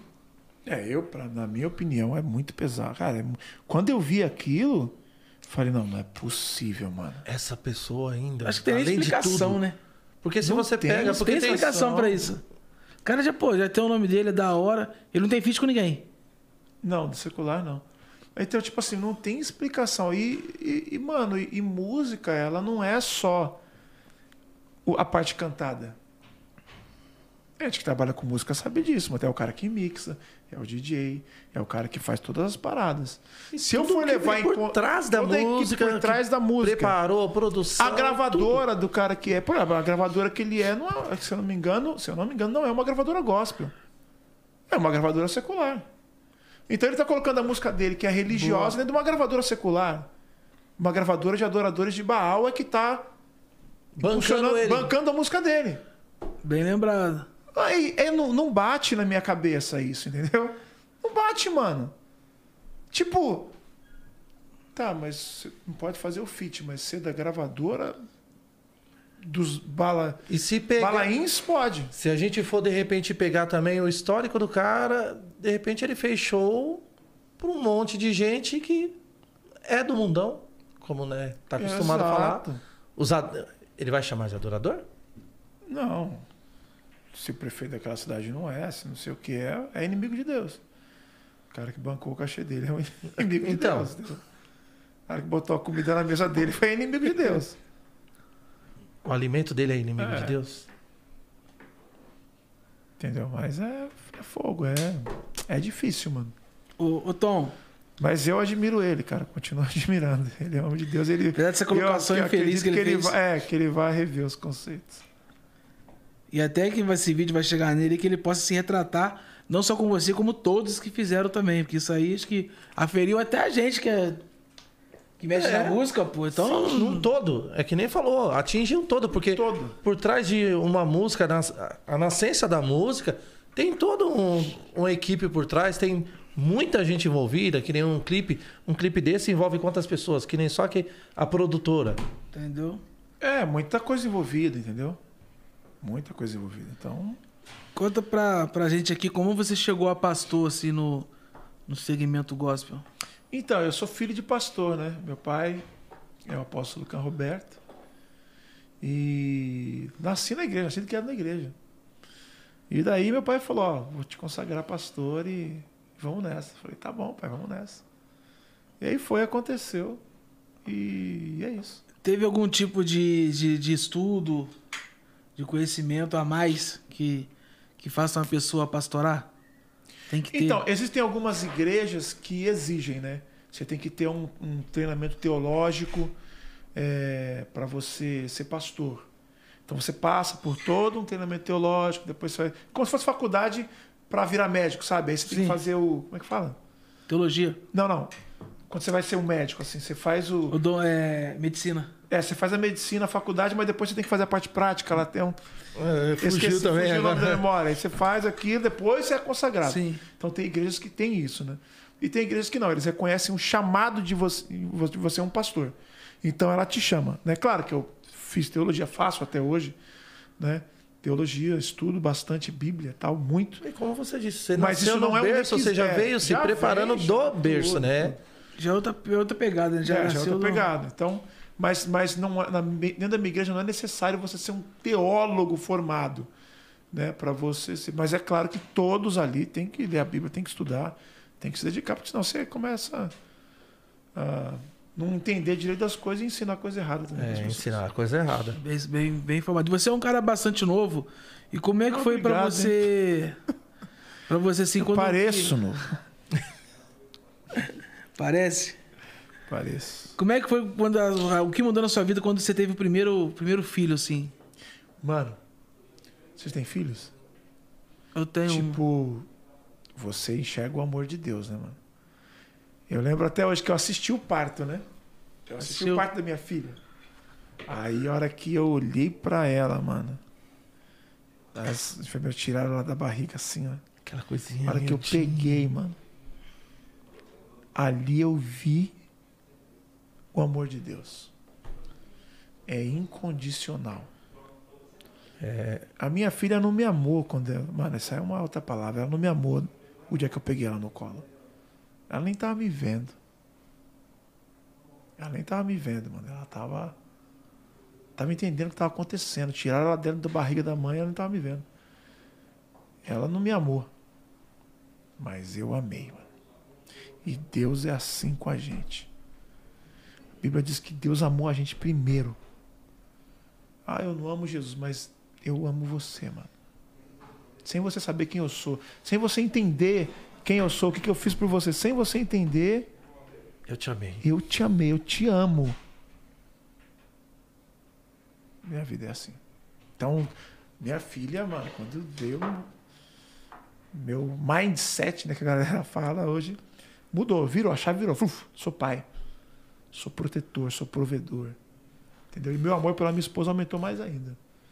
Quando eu viajava, tal, porque hoje tá com a pandemia, estão voltando, né, devagarinho, mas na época eu viajava muito. E ela ficava lá cuidando, cuidando da minha filha, tal, batalhando, me ajudando na minha agenda também, tudo. E como que é isso que eu ia até perguntar? Como que a família é participativa no profissional, no- né, nessa sua carreira artística num todo? Então, sim, a minha esposa, é, aliás, antes da- de eu ter minha filha, minha esposa que fazia as agendas, que ia comigo nos eventos, que fazia a produção do, do show todo. Minha esposa é guerreira. Mano. Aí Boa. quando nasceu a minha filhinha, aí ela falou: Ela teve que se afastar e. é, então eu vou, vou cuidar da minha filha. veio Barnabé. Isso, aí veio a galera. Aí veio. Não, o Porpeta é novo. Ô, ele- ele- é, mas ele não, ele não, não tá há muito tempo. Gente tá um, um ano, pouco menos de um ano que ele entrou para trabalhar comigo. Mas trabalhei com outras pessoas também. E agora estamos com o Porps. Quantos anos já de carreira total? Total, na música, 20 anos. 21. Né? Mas de carreira solo, 14. Vou fazer 15 agora, dia 5 de outubro. Quantos. Quantos CDs nesse, nessa, nessa trajetória, né, toda? Mano, acho que uns 9. 10. Ah, não sei. Qual CD foi a virada de chave que trouxe o financeiro, que trouxe as realizações? Então, foi porque eu te amei. Porque eu te amei. 2015. Ali virou a chave. Tuf, virou. A quantidade de agenda triplicou. Comecei a fazer muito show de prefeitura e tal, muito evento, plá, plá, plá, plá, plá ali. E depois- A, a mussarela veio, né? Como a gente fala, a grana, né? É. e depois por- dessa música, qual foi o outro grande hit? Então, teve Minha Vez com o Livinho. Foi um hit forte, assim. Hit forte, Minha Vez com o Livinho. Ah, depois lancei vários outros, tipo História de Davi. Canta um pedacinho. Eu, eu gosto É. muito. Davi, meu nome é Samuel, eu vim te ungir. Rei de Israel, Deus ouviu minha oração. Preparas uma mesa, unge minha cabeça Que e o teu cálice transborda sobre mim. Ave Maria. Isso é. Assim, pra gente que é até fã, eu mesmo sou um fã particularmente. Obrigado. É, é muito bom tê-lo aqui e sentir isso. Pra quem tá aqui dentro agora, sentir essa energia é surreal, é muito bom. Amém. E aí veio o que mais? Após essa veio quem mais? Então, aí veio, pô, lancei. é, teve uma música chamada Hospício também, doidona a música que eu lancei. Aí lancei. Aí tem uma agora que, que tá indo bem, é Infinita- Infinitamente Mais. Eu gravei ela num álbum meu chamado Tríade. E é, agora eu fiz uma regravação com o Dilcinho. Pô, a música. Canta um linda. pedacinho também pra gente. É. Porque ele faz infinitamente mais do que pedimos, do que pensamos, porque ele faz infinitamente mais do que pedimos, do que pensamos. Muito boa. A galera do chat tá pedindo aqui pra cantar, por isso que eu tô até Aham. insistindo pedindo pra cantar. Não, agora não, vamos é. falar da, da chegada agora desse novo feat, né? Isso, que é a música com o JP vai. que já antes de lançar já gerou essa polêmica. Como que surgiu a ideia? De quem que partiu? Como que foi? Então, o JP me mandou uma mensagem, a gente tá junto na série Sintonia, né? E aí gravamos a segunda temporada. ó, spoiler. É. Tom Carf na segunda temporada de Isso, Sintonia. Sintonia, tamo lá, milhão. E daí, trocando ideia, ele mandou uma mensagem. Falou, Tom, pô, tem, eu escrevi uma música gospel aqui. É, ouve aí. Aí ele mandou a música assim, tá? Falei, pô, música da hora. Tá? Ele, falou, ele falou, meu, canta comigo, vamos, eu quero cantar uma gospel. Eu tenho uma, uma parada que eu queria agradecer a Deus. Se eu estourasse né, na música, eu ia, ia gravar uma música para Deus agradecendo. E o nome da música é Só Quero Agradecer, fala de gratidão. E daí eu, eu, eu falei, pô, legal. Aí ele falou, pô, vê a música aí. Eu falei, mano, que linda a música, cara, que música da hora e tal. Aí eu pedi pra ele, falei, cara, eu posso acrescentar mais um, um pedacinho ali na música. Tá? Ele falou, pode, pode. Tá? Aí acrescentei um, um pedacinho na música. Aí mandei pro Felipe, né? Que é o nosso produtor, Felipe Music Maker, mandei pra ele. Aí ele montou lá tal, tudo. Mano, aí a música ficou linda. Aí fomos lá gravar, gravou.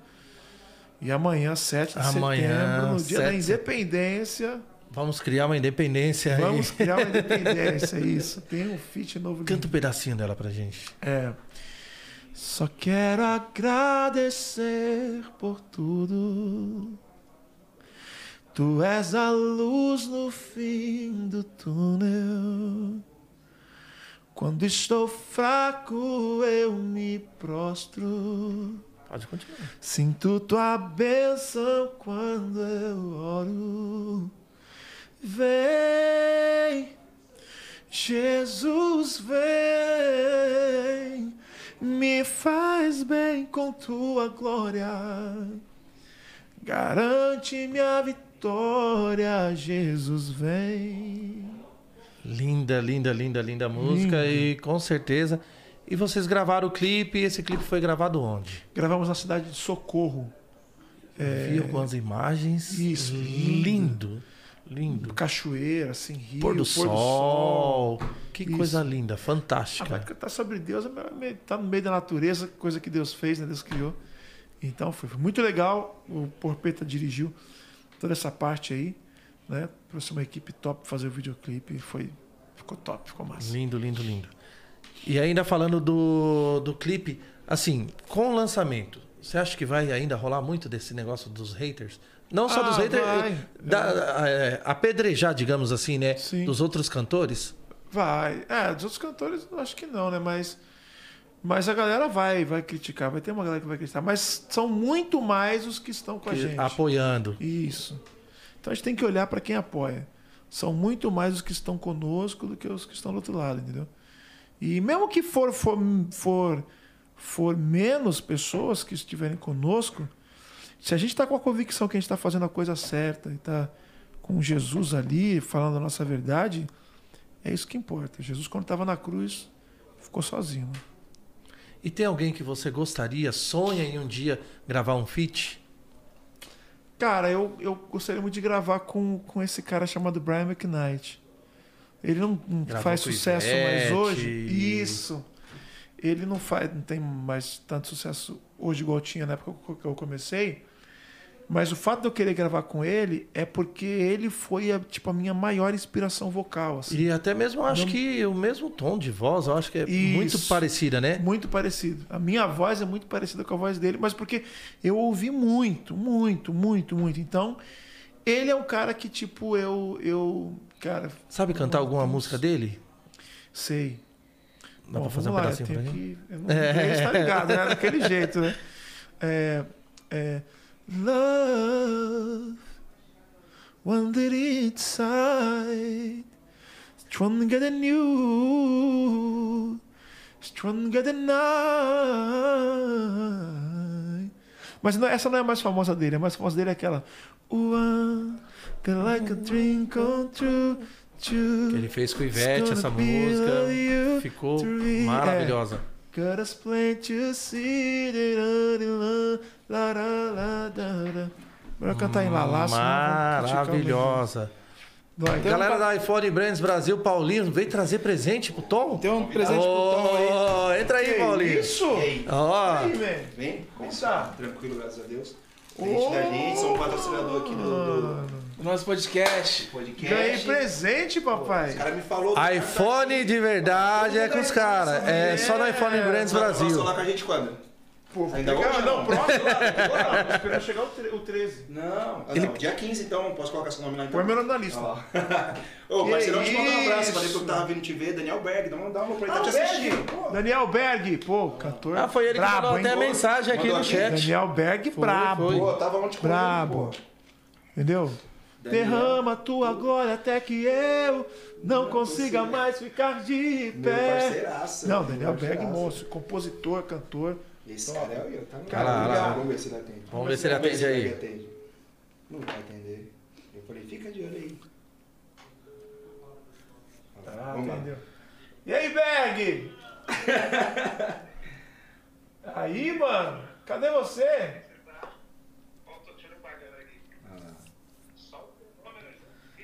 Só o fenômeno Júnior? Ih, velho. É. Ô, me deixou esperando, me deixou esperando uma hora ontem, tipo, um autógrafo com você, como é que é? Não entendi, tô aqui, tô Não, falando com o Tom velho. aqui, velho. É mais fácil falar comigo do que com ele. Não, você Ele viu? Tá no outro nível. Não, pior que é. velho. Ô, que bênção foi ontem? Você é louco, demais. Tô bem, e você? Ô, e outra, tá ao vivo aqui, viu, ó? No 011, podcast. 011 Ô, podcast aqui, benção. ó. Que isso, hein? Ô, ô, ô, ô, Paulinho, você tem que aproveitar que você tá aí e já presentear o Tom com. Ah! Você acha que ele não ia? Ah, Daniel. Você acha que não foi? Paulinho é treinado. Aqui, ó. Ó. Ô, irmão. Ô, aqui já. Eu fui dar, eu falei assim, ô Tom, vamos lá, vamos trocar pelo doce pro Alex. Não, não, quero 13. Eu quero ter. Já entrou, já entrou pra listinha no dia aí? 15. Isso, Já dia tá 15, louco? Exato. É, Deus falou que a gente tem que viver o melhor dessa vida, né? Não é o 12 não, tem que ser o 13. É o 13, pai. Tá maluco? Ah, Ô, Tom, Ah,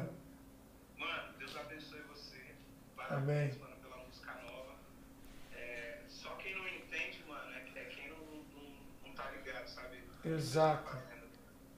E quem não. É, é, as pessoas as pessoas estão se perdendo dentro do tempo. As pessoas Uau. não entendem que o tempo se renova. Uau. E para algumas pessoas, por mais conhecidas que sejam, o tempo tem que se renovar. E talvez o tempo se renovando, a pessoa não pegou o time. Deus, Deus te entregou o time para você fazer algo diferente, mano. Eu creio que essa música nova vai, vai, vai, vai fazer muitas. Eu tava lendo uns comentários sobre a música que você lançou com, com o Livinho, vendo um monte de gente sendo curada, vendo um monte de gente sendo tocada. Então, mano, quem não consegue entender isso, mano, não tá ligado no que Deus tá fazendo, mano. Amém. Parabéns, mano. Sou seu fã, irmão. Obrigado, Verdade. Greg. Te amo, irmão. De Eu amo você demais, mano. Tamo em breve eu junto quero demais. gravar uma música sua. que isso, hein? Pô, já tô mandando vários, olha aí, já mandei Tô um. vendo. É, nóis. Ô, acompanha aí no canal da Condizila 011 Podcast, o Tom tá aqui. Eu vou agora, vou postar no Story também. Fechou. Demorou. É nóis, irmão, tamo junto. Vou- vou- Tira um print aí, tira um print aí. Olha lá, olha lá, vai, tira o print aí. Aqui. É. Então é baixinho, né? Não é à toa que gosta de basquete, né? Então é baixinho, né? basquete. Nos dois de cima aqui, Tom. Aqui, ó. É. Olha lá, hein? Aí. Aí. Oi. Greg, te amo, tamo junto. Vou te mandar aí, irmão. Você, mano, tamo junto, mano. Vou te mandar aí. Obrigado, Tom. Com Deus aí. Valeu, Paulinho, galera. Fone Words Bora Brasil. trocar, bora trocar que dia? Ah, Eu já tô querendo 12, cara. Já tô. Ó, Amanhã. migrei do Android agora aqui, Ó, né? Edinho lá, Edinho. Tô Eu vi. apaixonado, não Esse largo é mais. Playboy, Playboy, cara. É. Playboy Chegou aqui, foi lá, trocou de aparelho e eu... Na mesma hora, mesma eu hora. me dê. O Edinho pegou. Aldair, grande abraço, meu irmão. Parceiraço Top. também. Mano, vamos fazer aquela visita lá. tamo junto. Valeu. Então, ah, vamos fazer o. Então, a gente faz um quadro aqui, Tom, que chama Like ou Dislike. Vai aparecer algumas figuras públicas aqui, algumas personalidades. Meu E Deus. você explica se você dá like ou dislike e explica o porquê. Como que eu faço? É pra lá, né? É pra sua câmera aqui câmera aqui, tá? Ah, ali, aqui, aqui. Meu Isso. Deus do céu, Jesus. Só não pode aparecer ele, né? Aê! Opa, cadê? Like, moleque. Aí, ó. Nossa, Só que fala cara. que eu não tinha cabelo aí, ó. Blackão, Black Power, ó. O pessoal fala que você não tinha cabelo? É, tá vendo? Black Power. Bem gringo, né? O Sá. propósito do grupo, né? Bem o, gringo, Tom? bem gringo. Scooby, Daniel Ribeiro, que é o Pantro. É, essa capa aí foi inspirada num álbum chamado Full Circle, do Boys to Men. E até hoje a rapaziada segue na igreja? Segue no ramo? Segue, segue, segue todo mundo. Todo mundo segue no ramo. Scooby tá nos Estados Unidos. Pantro, você deve estar também, não sei. O Sass tá aqui. Da todo hora. mundo segue no ramo, com carreira. Laicaço E- aí. O mais ele- da hora é o, é, o, é o estilo e os nomes, né, mano? Tudo nome gringo. Pô, você é louco. É. Mu- Muito inspirado lá fora, né? Tudo, tudo muito inspirado lá fora. A- a- Aos negrão da gringa É, mesmo. o Pantro, lembra do Pantro do Thundercats, mano? Pô, Por verdade. isso que a gente já colocou o apelido de Pantro, que era o Pantro do Thundercats. O Scooby era Scooby mesmo de moleque, Sérgio Sass. O nome do Sérgio Sass é Sérgio Augusto Aguiar Araújo da Silva. Então, Nossa. Abreviação. ficou ficou- abreviação É. ficou like. Muito bom. Vamos lá pro próximo, Nick. Aline Barros. Aline Barros. Likeão gigante, mano. Cara, eu acho que é hoje um dos. É o maior nome do meio, a maior referência? Ah, sim, maior referência. Aline Barros, ela, ela é, um, ela é um, um misto de unção, de técnica e de visão é, da questão empreendedora da música, entendeu? Ela sempre inova, ela tá sempre no hype, entendeu? Ela sempre faz uma leitura do novo, entendeu? É. Aline Nessa inovação dela aí, é, me explica uma parada, ô, Tom. Tem essas vertentes também do, do, do, do gospel, como tem funk gospel. Tem um amigo meu que era DJ da Furacão na época, hoje ele é DJ de funk gospel. Tem, tem bastante. ligado? Tinha o Tomzão, que o Tomzão agora saiu, mas ele fazia funk gospel. Tem sertanejo gospel, né? O Didô é, hoje é, ele é crente também, ele faz funk gospel, Exato. Tem rap gospel, hip hop. forró gospel. É, tem. É, tem tudo. E como é que é a Punk rock aceitação? gospel. Tem rock Tem gospel? preconceito, mas, mas não tanto, mas tem. Tipo, com rap, assim, às vezes tem mais, com funk tem Do, mais. do pessoal da igreja mesmo? Isso, exato, exato. Caramba. Tem uma, uma barreira a mais, assim. Do funk tem alguns que nem tocam dentro da própria igreja. É, porque não vai entender o, o gênero, entendeu? Caramba, cara. É, mesmo o cara cantando Jesus. Não tá é na bom, hora de quebrar essas diabo barreiras? É vacilo, sim. Música é ponte, não é muro, mano. Entendeu? Música é ponte, não é muro. Entendeu? Mas Eu é aquilo que você falou que atrapalha muito é o pensamento de um cara com a posição do outro mano que fez o vídeo que. Pessoa. É, então. Ergue novamente É, o muro. o É que novamente um muro, mano. Não tem que ter muro, entendeu? Pô, a Aline Barros, quando ela ela ela tava começando a carreira, ela tava na Xuxa, mano. A Aline Barros foi, foi uma mulher que, que apanhou também, nesse aspecto. Porque no início da carreira ela era muito amigo da Xuxa. Então ela ia no programa da Xuxa, mano, e a galera apedrejava ela, e ela ia. Pô, a mensagem tem que chegar, mano. Tem que ir, É isso. entendeu? Então, lá é Caço. Próximo, Nick. A nossa diva. Não deusa, né? Diva do astro. Ah, claro, laicaço, laicaço. Inclusive ele tá, ele tá, ele tá, ele tá com o meu curso, né, de técnica vocal, tá fazendo lá o, o meu curso, que eu tenho um curso online, né, de técnica vocal. Ô, vamos falar desse e curso ele tá depois também. estudando, tá Opa. estudando lá comigo. Arthur Aguiar, com certeza. Like pro Arthur Aguiar. Próximo, Nick. Like, like, like, like, like, like. Jair Messias Bolsonaro. Jair Messias Bolsonaro. Cara, tem como dar meio assim? Pode bota assim reto, like nem dislike. Isso aí, meiuca. Like nem dislike, meiuca. Tem muita coisa que eu gosto nele, que eu concordo com ele, entendeu? Ele, ele é um cara que, mano, ele é um cara que é, que é, que é verdadeiro. Tipo, mano, o que ele é hoje, ele já era antes. Ele não mudou, ele não botou uma capa de hipocrisia na, na, na- na mente. Então, é, e tem algumas coisas que eu gosto, mas tem coisa que eu não gosto também. Boa. Entendeu? E eu acho que eu acho que a nossa relação com o político ela tem que ser assim. Eu não posso, tipo, é, ah, eu, eu votei num político. Então, mano, eu vou até as últimas consequências com ele. Não, cara, o cara tá ali pra fazer o bem pra todo mundo. Então, se eu não gosto, eu, vou- eu tenho que falar que eu não gosto. Não gosto. Não gosto. Errei. Entendeu? Errei na escolha. Isso, não gosto. Acertei na escolha. É, eu acertei na escolha. Ou então, pô, acertei, mas isso eu não gosto. É. Entendeu? Ou errei, mas isso eu gosto. Então, tipo assim, é, no caso do Bolsonaro, eu vou deixar no meio. Tem coisa que eu gosto, tem coisa que eu não curto. E é isso. Beleza. Muito é bom. isso. Próximo, Nick. Goleiro Cássio. Embora eu seja um palmeirense roxo, Palmeirense. Roxo verde, eu vou dar um like verde pro Cássio. Porque eles não curtem verde. Mas Com eu vou certeza dar um like- você vai arrumar um like- pro... mais um, um monte de hater agora. Pode hater agora, Cássio. Um palmeirense dando like para o palmeirense, corintiano. mas é um like verde. Mas o cara entendeu? é bom, pô. Não é um like preto e branco, é um- mas o cara é bom, mano. Ah, eu torci pro Corinthians na final do Mundial contra o, o Chelsea, né? Meu Deus. Ah, eu torci, Se prepare. É, agora eu vou apanhar. Se prepare. Pelo time do Brasil, mano. É, eu sempre vou torcer pro time brasileiro, mano. Quando São Paulo foi jogar lá os Mundial contra o Milan, É. eu torci pro São Paulo. Não vou torcer pros caras de fora, mano. É isso mesmo. Entendeu? Tem que estar aqui. Tem que estar aqui, mano. Então, Cássio, e é um grande goleiro também, um grande cara também, né? Lógico. Like para o Cássio. Vamos pro Yeah. próximo, Nick. Da Atena. Tá até, cara controverso também. Mas, cara, Porque eu vou dar um like, mano. Por quê? Porque, mano, eu gosto de gente que é de verdade. Tem coisa que, que eu posso não concordar com que ele fala, entendeu? Mas eu gosto de gente que é de verdade. Então ele é um cara que que me soa que ele é um cara de verdade, entendeu? Mesmo Independente das atitudes, mas pelo menos tá sendo exato, ele. Exato, tá sendo ele. E tipo assim, tem um business por trás, né? Tipo, pô, o jornal é pra. O jornal dele tem que falar isso aí, mano. É. O que vai trazer grana. É, é, mano, o business é esse.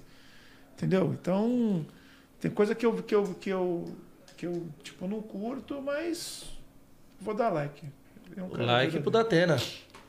Pode ir pro próximo, Nick. Misericórdia. Dilcinho! Ah, lógico, né, mano? Pô, Likeaço, pô. molecão humilde, Mano, talentosíssimo. humilde, mano.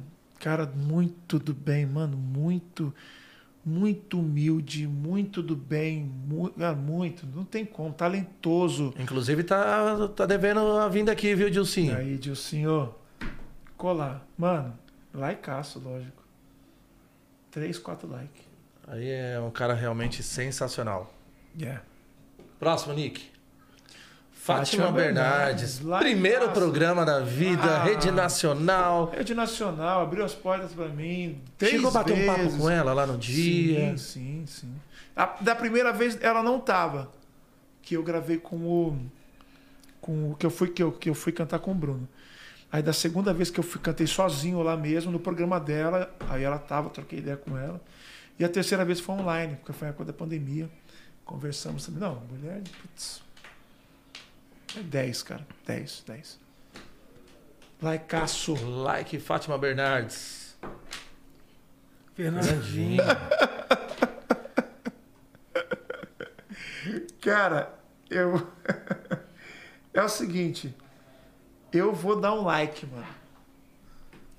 Eu vou dar um like, porque eu sei que ele é muito maior do que aquilo que ele escreveu. E todo mundo tem, às vezes, as fases. Eu já tive a fase de me achar melhor do que o outro. Eu já tive a fase de, me, de achar que eu sou mais santo do que o outro. Entendeu? E todo mundo pode rever seus conceitos. Mas por tudo que ele construiu, por tudo que ele construiu na minha vida, na minha vida, na minha carreira, no meu ministério, que eu- ele é uma referência para mim. Entendeu? Não vai mudar por causa de um- da- dessa frase que ele falou. Então, mano, eu vou Cara, dar um like gigante pra E ele. até da hora trocar essa ideia, porra, contigo que hoje foi muito aprendizado, porque a gente acha que no mundo gospel, por ser crente, o pessoal não falha, não tem ego, Exato. não se acha melhor que o outro. Igual no É funk, no verdade. pagode, no sertanejo tem. A gente acha que, pô, tá todo mundo unido ali, todo mundo preza pro outro. E não. Não. Sim. Tem os caras também que se acham melhor, tem uns caras que escrevem Querendo também, atropelar coisas infelizes, querendo atropelar. Quer puxar o tapete do outro. Tem muito isso também? Ou... Tem, tem muito isso. Eu já fui um cara arrogante, mano. Eu já me achei melhor que os outros. É, Tom? Já. Teve um dia que eu fui cantar num evento, cara, numa igreja. E era um festival também, tinha várias pessoas. E aí quando eu fui cantar, eles me deram menos tempo. Eu ensaiei pra cantar uma hora. Aí quando eu subi, quando eu tava subindo no palco, eles falaram, manda 15 minutos. Aí você, como assim? Eu sou Mano. Tom Carf. É, sou o cara, mano. Sou o Tom Carf. Como assim? Mas beleza, cantei 15 minutos e fui embora, só que eu postei na rede social. Falei, hoje eu fui desrespeitado. Me deram uma hora, me deram só 15 minutos, fui desrespeitado, mano. Postei lá na rede social. Me achando bonzão. Aí eu recebi uma mensagem, falou, ó. O evento era para ter acontecido fora da igreja, porque o palco tava lá fora. Mas choveu. A gente teve todo um transtorno para mudar para dentro da igreja. Então, os jovens da igreja todos todos trabalharam ali, né, para mudar para dentro da igreja, tudo, mano, eles correndo ali, tal, no meio da chuva, tirando caixa de som para levar para dentro da igreja para ter o evento. Mano, ali me quebrou, né, mano? E ali aí, Deus te- falou assim, mano, ô Tom, você não é nada, mano.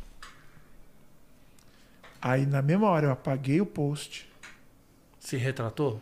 retratei no mesmo, no mesmo, no mesmo rede social, acho que era Orkut na época, escrevi, falei, galera, errei, mano.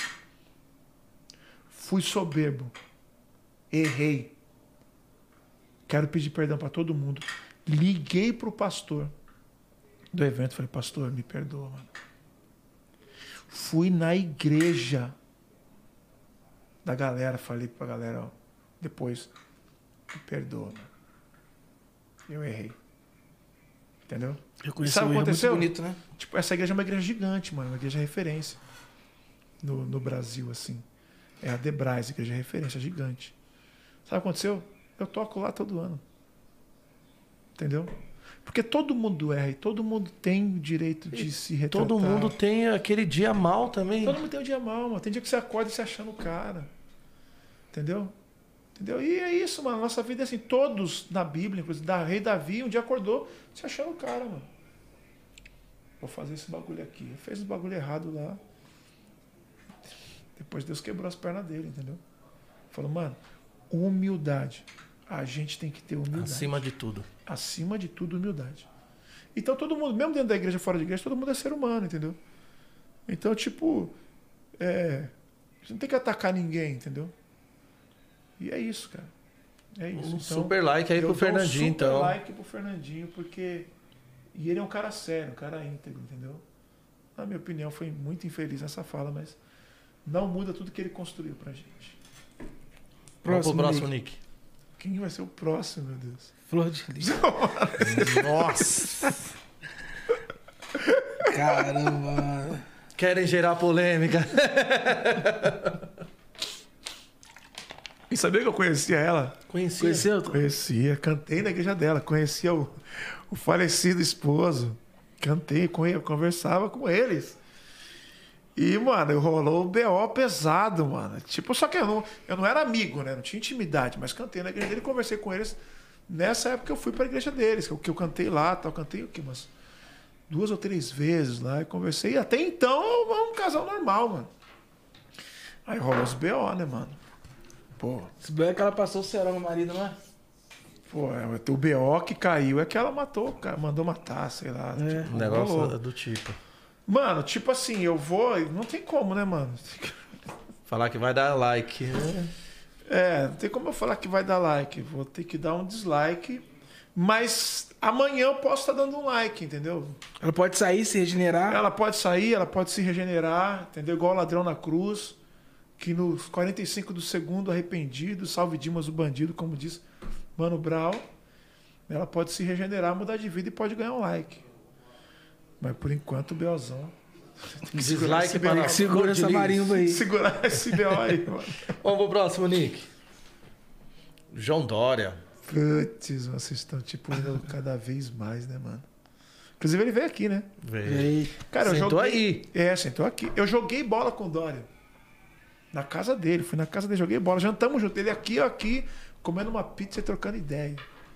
Eu e ele. Cara, vou falar, do, vou falar o que eu penso Dória do é político. Vou falar o que eu penso do Dória. O Dó- Na minha opinião, o Dória talvez seria o cara, o cara mais ideal para governar o Brasil. Porque é um cara empreendedor, é um cara que entende, é ele é um cara de relacionamento pesado, entendeu? Ele troca ideia, ele junta, ele troca ideia, ele une pessoa, aquele bagulho que ele fez em São Paulo que zerou uma fila de um ano em um mês, que ele trocou ideia com uma, de um ano de exame, a pessoa que ia fazer exame no lugar público, né? E tinha uma- era uma fila de um ano para você fazer um exame num hospital público. Tinha uma fila de um ano. Então, o cara que imagina, o cara tá com uma pedrinha lá no. Aqui. Tem um ano para fazer o exame, o cara ia Ele tá com a morrer. pedreira toda já. Quando ia chegar no exame com, com metástase já, velho. E ele zerou essa fila em menos de um mês, quando ele conversou com os donos dos hospitais particulares. Então o cara da quebrada estava sendo atendido no Albert Einstein, mano. Pô, esse No bagulho Sírio. é muito louco. No Sírio Libanês. Esse projeto também achei. E vai voltar Então- esse projeto que ele falou. Vai voltar, né? Então, então o Dória, na minha opinião, ele é o cara é, articulador. É um cara que poderia trazer um progresso ao Brasil. Mas o Dória entrou no jogo do poder, né, mano? Aí não dá pra curtir. Tipo assim, não dá pra curtir. Pô, eu sou o Bolsonaro. Bolsodória. Aí quando o bagulho virou, agora eu sou contra o Dória. Antes dele se candidatar, ele, ele Lula ladrão, Lula bandido, Lula bandidão, Lula maior cara de pau da história. Lembra ele cortando uma um- uma árvore, sei lá o que que era. Isso aqui é igual a cara do Lula, cara de pau e tal, não sei o quê.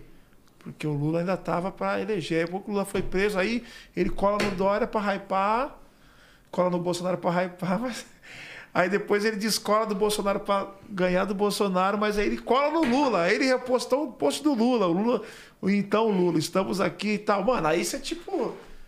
Você fala, mano. É osso, velho. Entendeu? Então no jogo do poder. E não tem problema você entrar no jogo do poder. O problema é você, mano, ser duas caras, entendeu? Não tem, um, é, Não tem a palavra, né? Não tem a palavra, mano. Então, vou fazer o quê, mano? O gestor, eu vou dar um like. Pessoa, eu vou dar um dislike. Mano. Like e dislike Like, para João Gestor, Dória. like. Né? E dislike pessoa, assim, mano. Imagina, os caras teu amigo aqui. Aí depois o cara fura teu olho, mano. Difícil. Mas no final eu posso dar um like, se ele se arrepender dos seus caminhos. Escolher um outro político Escolher. agora. É, não, se ele, se ele mudar, tipo, pô, mano, todo mundo pode se arrepender, pode virar, entendeu? Sim. Vamos lá, próximo, Nick. Anitta. Anitta. Bom, vamos lá. Anitta. Mano, tem coisa que, tipo assim, que ela vai fazer que eu não vou curtir. Entendeu? Tipo. Sei lá, mano. Uma parada zoada que ela vai fazer que eu não vou curtir. um- Por exemplo. Pô, Vou dar um exemplo, mano. Tipo, pô, vai fazer um. Nossa, mano. Deixa eu tentar voltar aqui a memória, uma parada.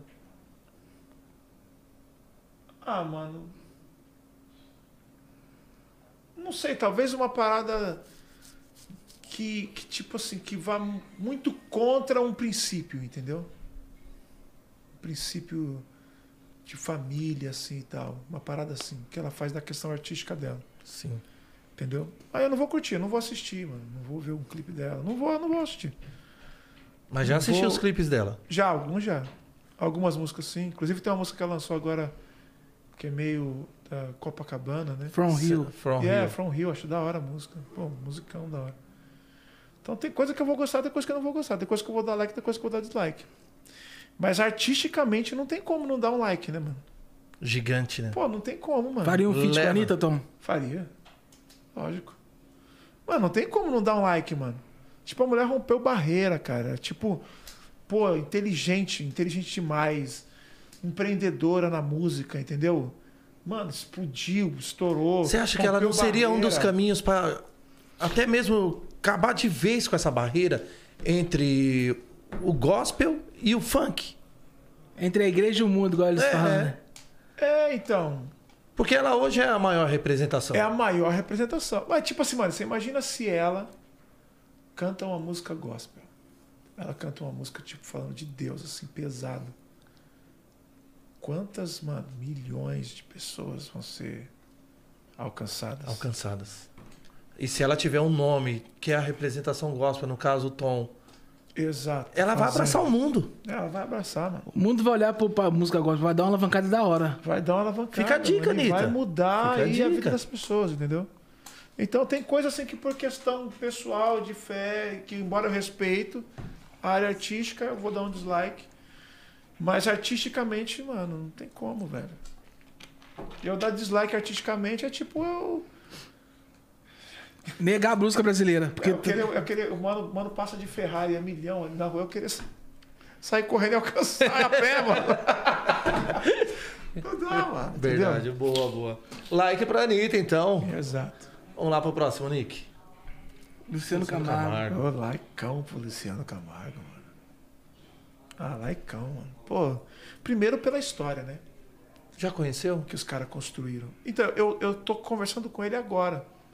Através da rede social. Ele começou a me seguir, a gente se fala pela rede social, conversa e tal. Mas laicão gigante pela história que eles construíram. Pela história dele também. Que era um cara que não cantava. Não cantava bem. Tá aprendendo a cantar. E tá, inclusive tá vindo Não, pro mundo agora ele já, gospel agora ele também, já né? canta bem, já sim. canta bem. Ele Mas tá você vindo pro no mundo gospel também, né? Sim. No começo ele só era sombra, mano. E ser sombra é zoado. Entendeu? Então aí, mas o cara foi crescendo, crescendo e, mano, e apostou nele, o Zezé apostou nele, vamos, vamos, vamos. Foi, foi. o E cara ele também ter essa ideia, a, a maturidade de falar assim, não, eu também tenho que, né, pô, Aperfeiçoar. aperfeiçoar, Exato. buscar. Aperfeiçoado. Por exemplo, teve um momento que a, a voz do Zezé estava muito ruim. Que imagina, o cara que era a sombra, que Tem não que cantava virar- nada, ele virou um.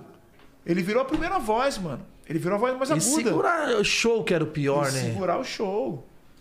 Mano, like gigante. Agora ele tá cantando algumas músicas gospel, like gigante. E confesso que, assim, é um cara que surpreendeu também pela simplicidade, porque, assim, bastidores a gente ouvia falar muito. Ah, é chato, é estrela, é metido, coisa. Pelo menos o contato que eu tive, assim, um cara muito querido, brincalhão, que, assim, simples demais. Sim. Likeão, Pô, ele pediu uma gigante. galinhada, cara, no meio do show e comendo ali com a mão a, a coxa da galinha. Exato. Likeão gigante. Vamos pro próximo, Nick. Luciano Huck. Ah, dou like. Ah, dou like, mano. Vou dar dislike, dislike por quê, mano? Gosto do cara. Tá vendo uma nova fase aí, é, estreou ontem. Estreou ontem. Eu, eu, eu, eu, eu, eu tive uma impressão ruim dele quando ele entrou na política.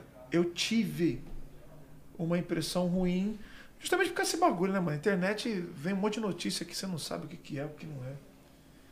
Mas um dia eu vi ele conversando sobre política. Acho que foi com o Bial. A entrevista que ele deu pro Bial. Ele falando sobre política. Eu falei, cara, esse cara poderia ser uma boa opção pro Brasil, mano. Pelo pensamento dele de política. Ele é estudado na política, né? Exato. Coisa que muita gente não sabe, mas ele é estudado. Exato, exato. É, Estudado. ele faz ciências políticas há um bom tempo. Exato. E um grande cara, cara gente boa. Então, like Família aí Luci- também, É, like. família demais. Um like Luciano Huck. E boa sorte nessa nova empreitada aí, viu, Luciano? Exato, exato. Vamos pro próximo, Nick. Luiz Inácio Mano, Lula. você acredita que eu falei, eu falei, mano, Vai vir. vai vir. Vai vir. depois Vai da vir. chuva vem o sol e depois do sol vem a chuva. Exato, vai vir ele. Falei, mano, vai vir Lula. Bom, falar do Lulão. Vou like, mano, vou dar um like. Calma. Sim. chegar, vou chegar. Outro ponto. Mano, ele foi o cara que pensou no pobre. Pensou no preto. Entendeu? Ele botou o Joaquim Barbosa lá. Falou, tem que ter um preto no, no STF, mano. Nunca tinha tido entrado um preto lá. Falou, tem que entrar. Tem que ter cota racial. Porque pro preto é mais difícil entrar numa universidade. Entendeu? Você acha que ter cota não é assumir que tem um preconceito? Não é gerar mais preconceito? Cara, depende, mano. Depende. Por exemplo, você ter uma cota na tua empresa para você ter um deficiente trabalhando é gerar mais preconceito? Eu, eu, é eu você- enxergo que seja, porque eu acho que é direito, não é obrigação. Do, do deficiente? Sim, a empresa, eh, eu não tenho um braço, mas eu consigo operar da mesma forma, que não é igual ao que Uhum. tem os dois. Então, mas o lance é assim. O empresário não quer o cara que tem uma mão. O empresário quer o cara que tem duas. Porque o cara que tem uma mão, ele vai, ele vai ser mais lento. E pro empresário, ele quer lucrar, mano. Se o cara tem uma mão, não, eu, quero, eu vou pagar a mesma coisa pro cara que tem uma mão do que o cara que tem duas, eu vou pagar pro cara que tem duas. E de repente esse que tem um produz muito mais. Vai- É, exato. Mas na cabeça do cara, o que tem duas é produzir mais do que o que tem uma. Então, isso vai fazer o quê? Que o empresário não contrate o que tem uma mão.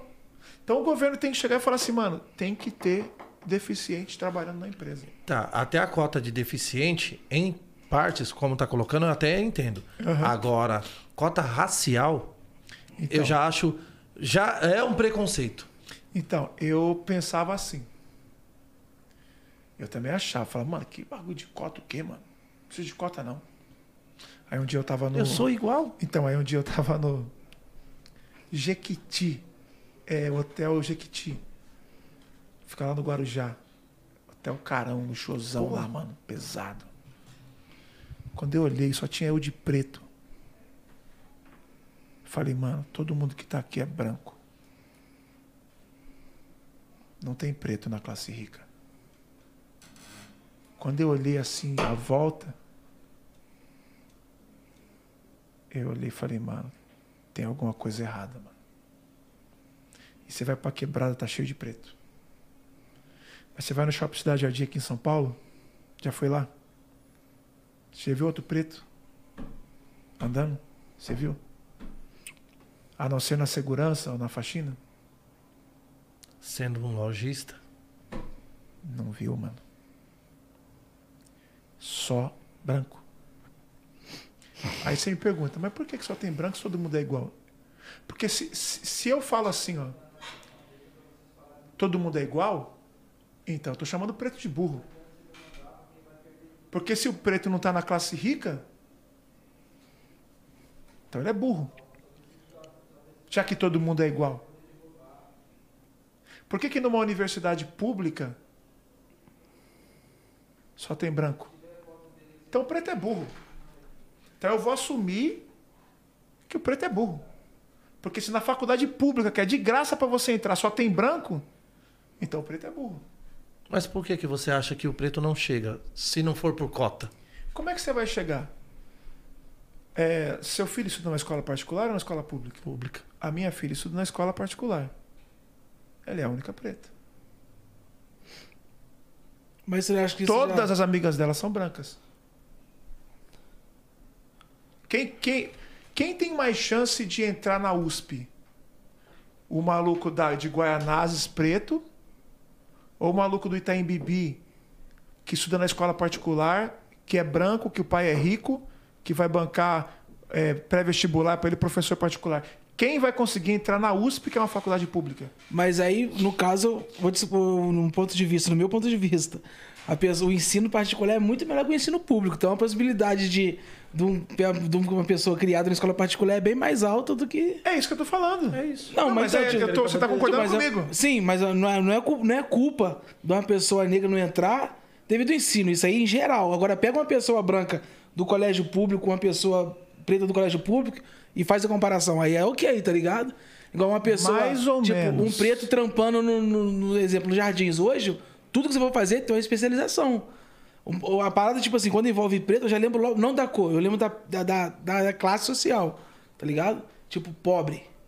Hoje, Então. se você entra na internet, você vê pobre se lamentando, mas ninguém quer levantar e ir atrás, tá ligado? Então, tipo, mas- isso acaba que acaba ficando pra trás. Então, mas mais ou menos. É que hoje a gente já vive uma época que o preto já está tendo mais espaço. Mas se você analisar, quando o preto vence, é na música, no futebol ou na arte, que são funções que não dependem de formação acadêmica.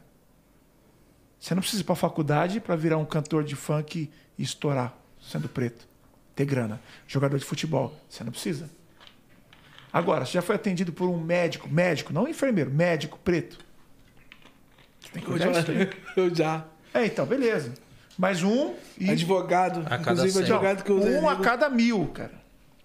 Um a cada mil. Advogado até tem mais, porque a galera, a galera é, que é do movimento negro, eles estudam primeiro muito passo vai- O primeiro é, passo é, é. a advocacia. Entendeu? Então, tipo assim, é, qual que é o lance? Você fala, não, o pobre. O branco pobre e o preto pobre. Os dois estão em pé de igualdade. Mais ou menos. É, vai vencer o melhor. Acho que nessa, na comparação de estudo de, de, de uma faculdade vai vencer o melhor. Agora, tipo assim, a criação de uma pessoa que. que- Não, não. De talvez de entrar na faculdade, se, se a corrida for só para entrar na faculdade, aí você tá certo. Mas se for a corrida da vida, mais ou menos. A minha esposa trabalhava na Oscar Freire. É, isso há muito tempo atrás. Hoje acredito que não seja mais assim. Mas ela era gerente de uma loja na Oscar Freire. E os gerentes conversavam entre si pedindo recomendação de funcionário. Ó, e a primeira, o primeiro requisito é não pode ser negro. Minha esposa é branca. Quando um gerente conversava com o outro pedindo indicação de funcionário, não pode, ó, não pode ser negro, hein? E falava isso não é porque às vezes o gerente era racista. É porque a empresa já colocava isso Porque o cliente não cliente queria dele ser não queria atendido ser por um preto. Então, tipo assim, eu volto no deficiente. O cliente, na hora de escolher um vendedor para atender ele, ele escolhia o branco. Então o empresário olha aquilo e fala, mano, eu vou só contratar branco, mano, eu quero vender. Tô nem aí. Aí você fala, não tem que ter uma cota? Como é que o preto vai chegar? E quando você olha lá atrás, porque assim, ó, esse bagulho é louco. Você olha na, na período da escravidão. Preto escravizado. Certo? Quando o preto brasileiro foi foi livre da escravidão, é essa essa questão que eu vou contar é que diz por que, que o preto não está na classe rica. E o branco está. Essa época foi uma época que, beleza, o preto não, virou, não, não foi mais escravo. Ó, você não vai ser mais escravo. Beleza? Só que era uma época. Assinado que- lá. É, assinado. Só que era uma época que estava chegando também muito imigrante, né? Aí chegou o italiano de fora, fugindo da guerra. Chegou ja, ja, vários japoneses fugindo da guerra. Chegou muita gente fugindo da guerra aqui no Brasil. Aí na hora do patrão português contratar um cara para trabalhar para ele, ele não contratava o preto. Falava, não, esse maluco é escravo, mano. Esse maluco é preto. Não quero saber desse cara. Eu vou contratar o italiano branco. E vou pagar o salário dele. Vou pegar o japonês. Eu vou pegar o japonês que é branco e vou pagar o salário dele. Eu não vou contratar o preto. Aí o japonês venceu no Brasil, por quê? Porque já era assalariado desde o começo. O, o italiano venceu, porque já era assalariado desde o começo. Alemão também venceu. E o preto não tinha emprego. Só que o preto não é que o preto não tinha só emprego, o preto não tinha terra. Ele ia morar onde? Não tinha posse nenhuma. Ele não tinha posse nenhuma. Mano, ele ia morar no meio do mato, mano. Ele ia morar no meio sem casa. Ele ia morar no meio do mato. Aí você tá lá, você tá com, seu, com a sua mulher, com seu filho, seu filho tá com fome. A fazenda é do, do branco. Você não pode entrar lá mais. O que, você vai fazer? Você vai meter os canos, mano. Seu filho tá chorando. Você não tem terra, você não tem animal. Você não tem gado, você não tem nada. Seu filho tá chorando, você fala, mano, vou entrar naquela fazenda ali e vou entrar e vou meter o cano. E, e quando a gente fala meter o cano, é muito louco que a gente fala assim, tipo, você fala, Tom, você é evangélico, você fala meter o cano. É, porque meteram o cano na gente. O branco português meteu o cano, matou a gente, mano. Matou e, mano, estuprou, tudo. Pesado, o bagulho foi pesado. Entendeu? Então, tipo assim, aí não tinha emprego, você vai fazer o quê, mano?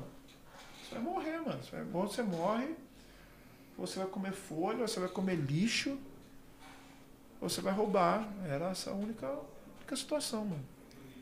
E por isso que hoje você tem essa disparidade. Entendeu? Entendi. Então quando você vai na classe pobre, tem preto e branco. Eu tô ligado que tem branco na classe pobre, mas na classe rica não tem preto. Você vai dar um rolê. Sai daqui, vai no shopping Cidade Jardim, senta lá no restaurante lá em cima. Olha tem ninguém igual a você, mano. Ninguém.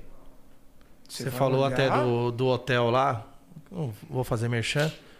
Me veio até um flash aqui de uma situação nossa. E eu, eu, agora lembrando, fiz um mapeamento do que eu estive lá, tudo. Realmente. Se você parar pra analisar, realmente. Não, só tem. Mano, um branco num carro louco, um preto no carro louco. Na Blitz, quem vai ser parado? É o preto. Aí o cara cresce com tudo isso, mano. E eu aqui não tô nem falando mal de policial, cara. Tô falando que, tipo assim, esse virou nosso estereótipo, entendeu?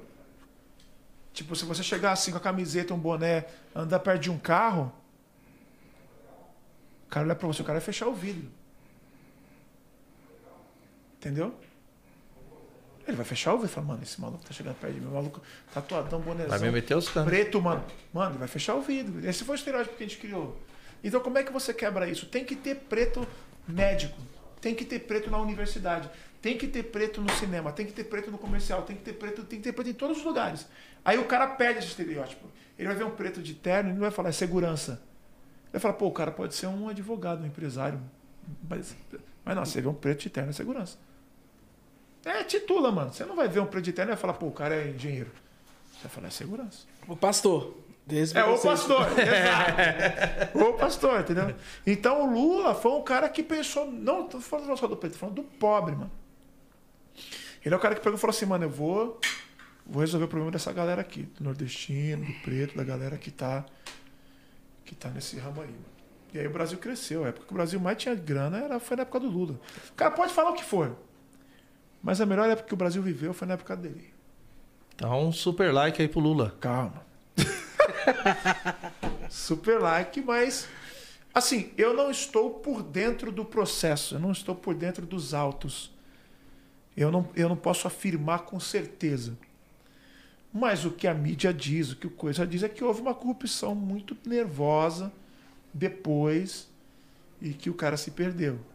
Então, Aí- se isso for uma realidade, se isso for uma verdade, um fato, a dislike, né, mano? Não adianta você me dar com uma mão e tomar com as duas. tomar com as duas. É isso Próximo, aí. Nick. Like e dislike pro Lula. Próximo. Mano, Mano Brau. Sempre, né, mano? Mano Brown é o nosso ícone, mano. Eu acho que até o Brasil devia. Deveria, tipo. Não que ele precise disso, mano. Ele não precisa nada disso, mas o Brasil devia, tipo. Colocar ele num, num lugar alto.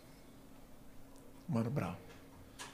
Então, o Mano Brown, o Mano Brown é esse cara, mano. Esse cara que vai protestar, esse cara que quer o preto chegando. O fim, o fim de semana no parque, se analisar a música, é exatamente isso que eu acabei de falar pra você. Olha o pretinho vendo tudo do lado de fora. Porque ele tá falando de um clube. E o pretinho tá lá em cima do muro olhando. Ele quer tá lá, mano. Ele quer tá lá. Ele, mano, ele quer tá lá. Ele quer estar tá naquela piscina também, mano. Ele quer estar tá naquela quadra.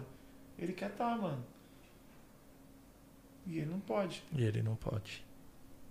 Então, Mano Brown, a voz da periferia, a voz, a voz geral, entendeu? E, e é isso, mano. Vou dar like. Like pro Mano Brau. Vamos lá pro próximo, Nick. Mara Maravilha. Mano, eu não tenho muito o que falar dela, cara. Já conversei com ela algumas vezes. Como eu não, não tenho muito, eu vou dar like, mano. Eu sei pra acreditar que a pessoa é uma pessoa boa, entendeu? Sim, sim. Né? Um like aí pra Mara. Marquinhos like. Gomes. Como não vou dar like pra esse cara? Gigante, mano. Marquinhos Gomes. Uma das minhas referências também de canto. Você Técnico até falou dele no começo. Falei, fez participação comigo, like. Ele, a filha dele, Gabriela Gomes também, top, todos top. Tá vindo muito bem também a Gabriela. né? muito bem, muito bem. Isso aí, vamos pro próximo, Nick. Livinho. Livinho, vou dar um likeão pro Livinho. Amigo meu, aluno de canto, Canta foi muito. meu aluno de canto. Canta muito, moleque esforçadaço, mano. Tipo, mano, vai pra cima, domina e tal. Tem sua personalidade dele, né? Aí é o eu, né? É, então, tem uma personalidade dele aí a milhão e tal. Que todo mundo tem, eu falei, eu também tenho, tipo, pá. Mas no contexto geral, no conjunto geral, pelo menino que ele é. Eu me lembro de uma frase que ele falou, mano. O dia que a gente tava na casa dele, a gente tava orando. Aí quando eu orei, eu terminei, eu falei, amém. Aí ele olhou pra mim e falou assim: E que chegue o dia que eu cante somente pra Jesus. Amém. Mano, ele falou de verdade, mano. E, e que chegue o dia que eu cante somente pra Jesus. Entendeu? Amém. Eu não falei Esse nada, dia mano. vai chegar. Eu não falei nada, mano. Tipo, eu não falei. É por isso que eu falo, mano. Eu não falei nada, mano. Eu só eu peguei na mão dele, a gente orou e, e ele falou, entendeu? Então, vou dar Então, um like aí pro. Livinho. Vamos pro próximo, Nick. Michelle Obama. Se botar o Barack Obama, então. Putz, mano. Like, mano. Michelle Obama, like. Representatividade- feminina, gigante. Negra, mano, gigante, mano. Não, o cara. O cara vai falar o que da, da Michelle, mano? Não tem o que falar, né? Tem que falar, tem que botar o like aqui desse lado também, mano. Pra você ficar virando e like, like, like, like. like. Top. Próximo, Nick. Pablo Vittar. Pablo Vittar, hein? É, Agora vocês pegaram, né? Vocês vieram a milhão, né, mano? Mano, eu não conheço ele, cara. Não tenho o que falar dele. Eu acho que ele canta bem. Tem muita gente que critica, fala que ele canta mal. Ele não canta mal. Ele canta bem. Pô, é um trans, cara, cara que assumiu a parada dele. Entendeu? Ele não precisa acreditar E carregar uma bandeira, né? e carregar uma bandeira. Que é, é como a luta também do- dos próprios negros também. né? Exata, a própria luta de quem foi discriminado. Pô, gay já foi queimado, mano. já foi apedrejado, já mataram gay porque era gay. Entendeu? Então é uma representatividade, mano. Eu, não, eu tipo. Mano, ele- ah, ele, ele, por exemplo, ele, ele se auto-intitula, ah, não sou cristão, não acredito no que você acredita. Beleza, eu tenho minha fé, tenho minha, minha, minha convicção, eu tenho as coisas que eu acredito. Mas ele não é obrigado, mano. A gente vive num país laico. Deus deu livre-arbítrio pra todo mundo. Entendeu? Então eu vou dar like. Like Pablo Vittar. Vou dar like. Próximo. Antes do próximo, faria um feat? Mano, Aí era comprar uma guerra. tipo assim. e eu não. E eu vou dizer uma coisa pra você. Só eu- que ao eu- mesmo eu- tempo eu acho que é aquele negócio do construir ponte. Exato. Exato. Tipo assim, isso ia ser uma parada que talvez fosse o fim da minha carreira. Entendeu? Então, isso é uma coisa que eu preciso pensar também. Por quê? Porque eu vivo disso, mano. Eu tenho Sim. filho, eu tenho família. Sim, sim. Entendeu? Então, eu fazer uma parada que é, pô, que é agressiva, pesada, e destruir minha família, tipo, olhar pra minha filha, pô, e zoar, eu sei que Deus não vai deixar isso acontecer. Entendeu? Eu tenho que pensar nisso também. Sim, sim. Então eu não vou dizer, pô, faria um Que feat, sim ou não. É. que sim ou não. Entendeu? Tá. Mas seria um lance de, de, de construção. de Estudar o ponte. mercado, estudar tudo, né, cara? É, exato. como ele falou, é muita coisa em jogo, Muita né? Porque coisa. É muita coisa em jogo, mano. Entendeu? É muita coisa. Mas se tivesse aqui, se ele tivesse aqui, eu ia falar com ele normal, mano. Não ia ter preconceito, discriminação absolutamente nenhuma. Eu tenho certeza que Jesus ia estar também tá normal, ia estar falando normal. Entendeu? Não, porque você é trans, você não sei o que. Não, mano. é um ser Todos, todo mundo tem os seus suas falhas, todo mundo erra. E é igual perante a Deus, né? E é igual, mano. É isso. Vamos pro próximo, Nick. Like, vou dar um like, mano. Como eu não vou dar like, mano? Como cantor?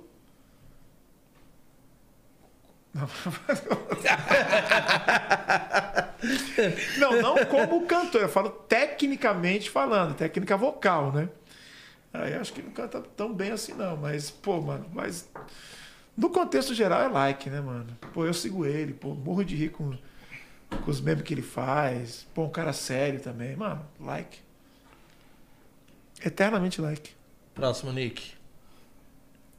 As irmãs e Ah, Simária. Tem que ir lá, lá em cima, né, mano? Inclusive, quando eu tava vindo pra cá, eu tava conversando com a Simone. Até sobre o que aconteceu e tal. Ela falou, não dá pra acreditar, né, então? Num negócio desse e tal. Aí o marido dela também falando comigo. Pô, que eles ficaram muito chateados, muito tristes, entendeu? Com isso e tal. Pô, e a Simone que, que ama a Deus, cara. Ela, no final do show dela, ela canta uma música gospel. E ela falou que, mano, que um monte de gente que tá lá, quando ela, na última música que ela, ela canta uma música gospel, um monte de gente embaixo chorando, assim, Chora, chorando, chora. mano, chorando. Ah, chorando assim e tal, se reconciliando com Deus. Mano, Muito bom, né? aí ela fala assim, aí tipo assim, a gente é taxado de inimigo de Deus, mano. Que coisa estranha, mano, que coisa ridícula, Louco, né? entendeu? É o comentário mais infeliz de 2021 que essa pessoa É. ter feito isso aí. Like, like pras duas. Ah, mano. Aí tem como outro verdinho aqui também, ó. Tem que ser like, like, like, like, like, like, like. Sofia Vitória. Conheci ela, fui cantar numa igreja, uma igreja pequena. E a gente cantou, pô, ela cantou lá, cantou demais, mano. Essa menina aí é, é a nova Aline Barros, viu? É a nova Aline Barros. Voz linda, né? Menina de É Deus. Fofa, fofa. Fofa demais. Like. Muito bom. Esse foi o nosso like e dislike de hoje. Pegamos até leve, né? Não, vocês Foi pesado. Foi light, foi light. Foi light. Exato. Foi light. Ô Tom, e deixamos esse, esse momento agora pra. Né, especial pro finalzinho. Conta pra gente sobre o feat do JP. Sobre essa Mano. música que vai lançar aí. Vai, vai rolar, é lindo. A música sai amanhã, dia 7 de setembro, dia da independência. É, Fit Tom Caif JP, canção Só Quero Agradecer. Vai tocar muita gente, vai transformar muita gente. Entendeu? É também uma realização do JP, que ele falou que se eu estourasse na música, eu queria cantar uma música para Deus. E ele falou pra mim que o pai dele chora toda vez que ouve a música. Mano, é incrível. Todo mundo que tá assistindo aí, que também tá assistindo depois, que não tá ao vivo, mas vai assistir depois. Cara, Tom Caif JP, é, só quero agradecer. Entendeu? E onde a rapaziada vai assistir esse clipe aí? YouTube, clipão no YouTube e a música em todas as plataformas digitais. Qual canal? Vai ser no meu canal, Tom Carf. Boa. É, canal youtube.com.br Tom Carf. E aí vai estar em todas as plataformas digitais aí. De, tô, só quero agradecer Tom Carf e JP. Caiu na, caiu na rede, mano. Caiu na rede. Sai amanhã. Sai amanhã. Sai amanhã. Qual horário? Que horas? 11 da manhã. 11 da manhã. 11 da manhã. Todo mundo ligadinho aí amanhã lá no canal do Tom Carf. Exato. Curtir esse clipão. Curti esse clipão. Muito bom. Vambora. E compartilha, gente. Assistiu o clipe, Sim. compartilha geral. Pra achar o Tom nas redes sociais, Só digitar Tom Carf. Tom com N de navio, Tom Carf. T-O-N-C-A-R-F-I. Já foi. próximos projetos aí até o final do ano, Tom. Vamos lançar o Tom Canta 2, que é um projeto de releitura de músicas de sucesso, né? Gospel. E tem uma outra música também que eu vou lançar, que não é certeza ainda, mas a gente tá, tá para lançar essa outra música, mas ainda não é, não é certeza. Mas o Tom Canta 2 é um- uma parada que vai rolar. Uma parada que E rola ainda sintonia, esse ano. né? Sintonia, sintonia. né? sintonia. ó. Série Sintonia Milhão. Rapaziada, pode Tom contar Carf lá. com Tom Capri e Sintonia. Exato, pode contar. Tom, quero dizer que foi uma honra gigantesca recebê-lo no programa. Obrigado por ter aceitado o convite. Obrigado, eu que agradeço, mano. Mais uma vez, assim, tô feliz demais. É, zerar o game, que nem a gente Cê é fala louco, eu tô aqui. sempre, né? E Amém. muito obrigado. Espero que volte mais vezes para trazer e falar dos projetos da vida num todo. Amém. Você amém. tá em eu que agradeço, gente. Obrigado. Vocês são incríveis e, e o esquema é isso, mano. É ponte.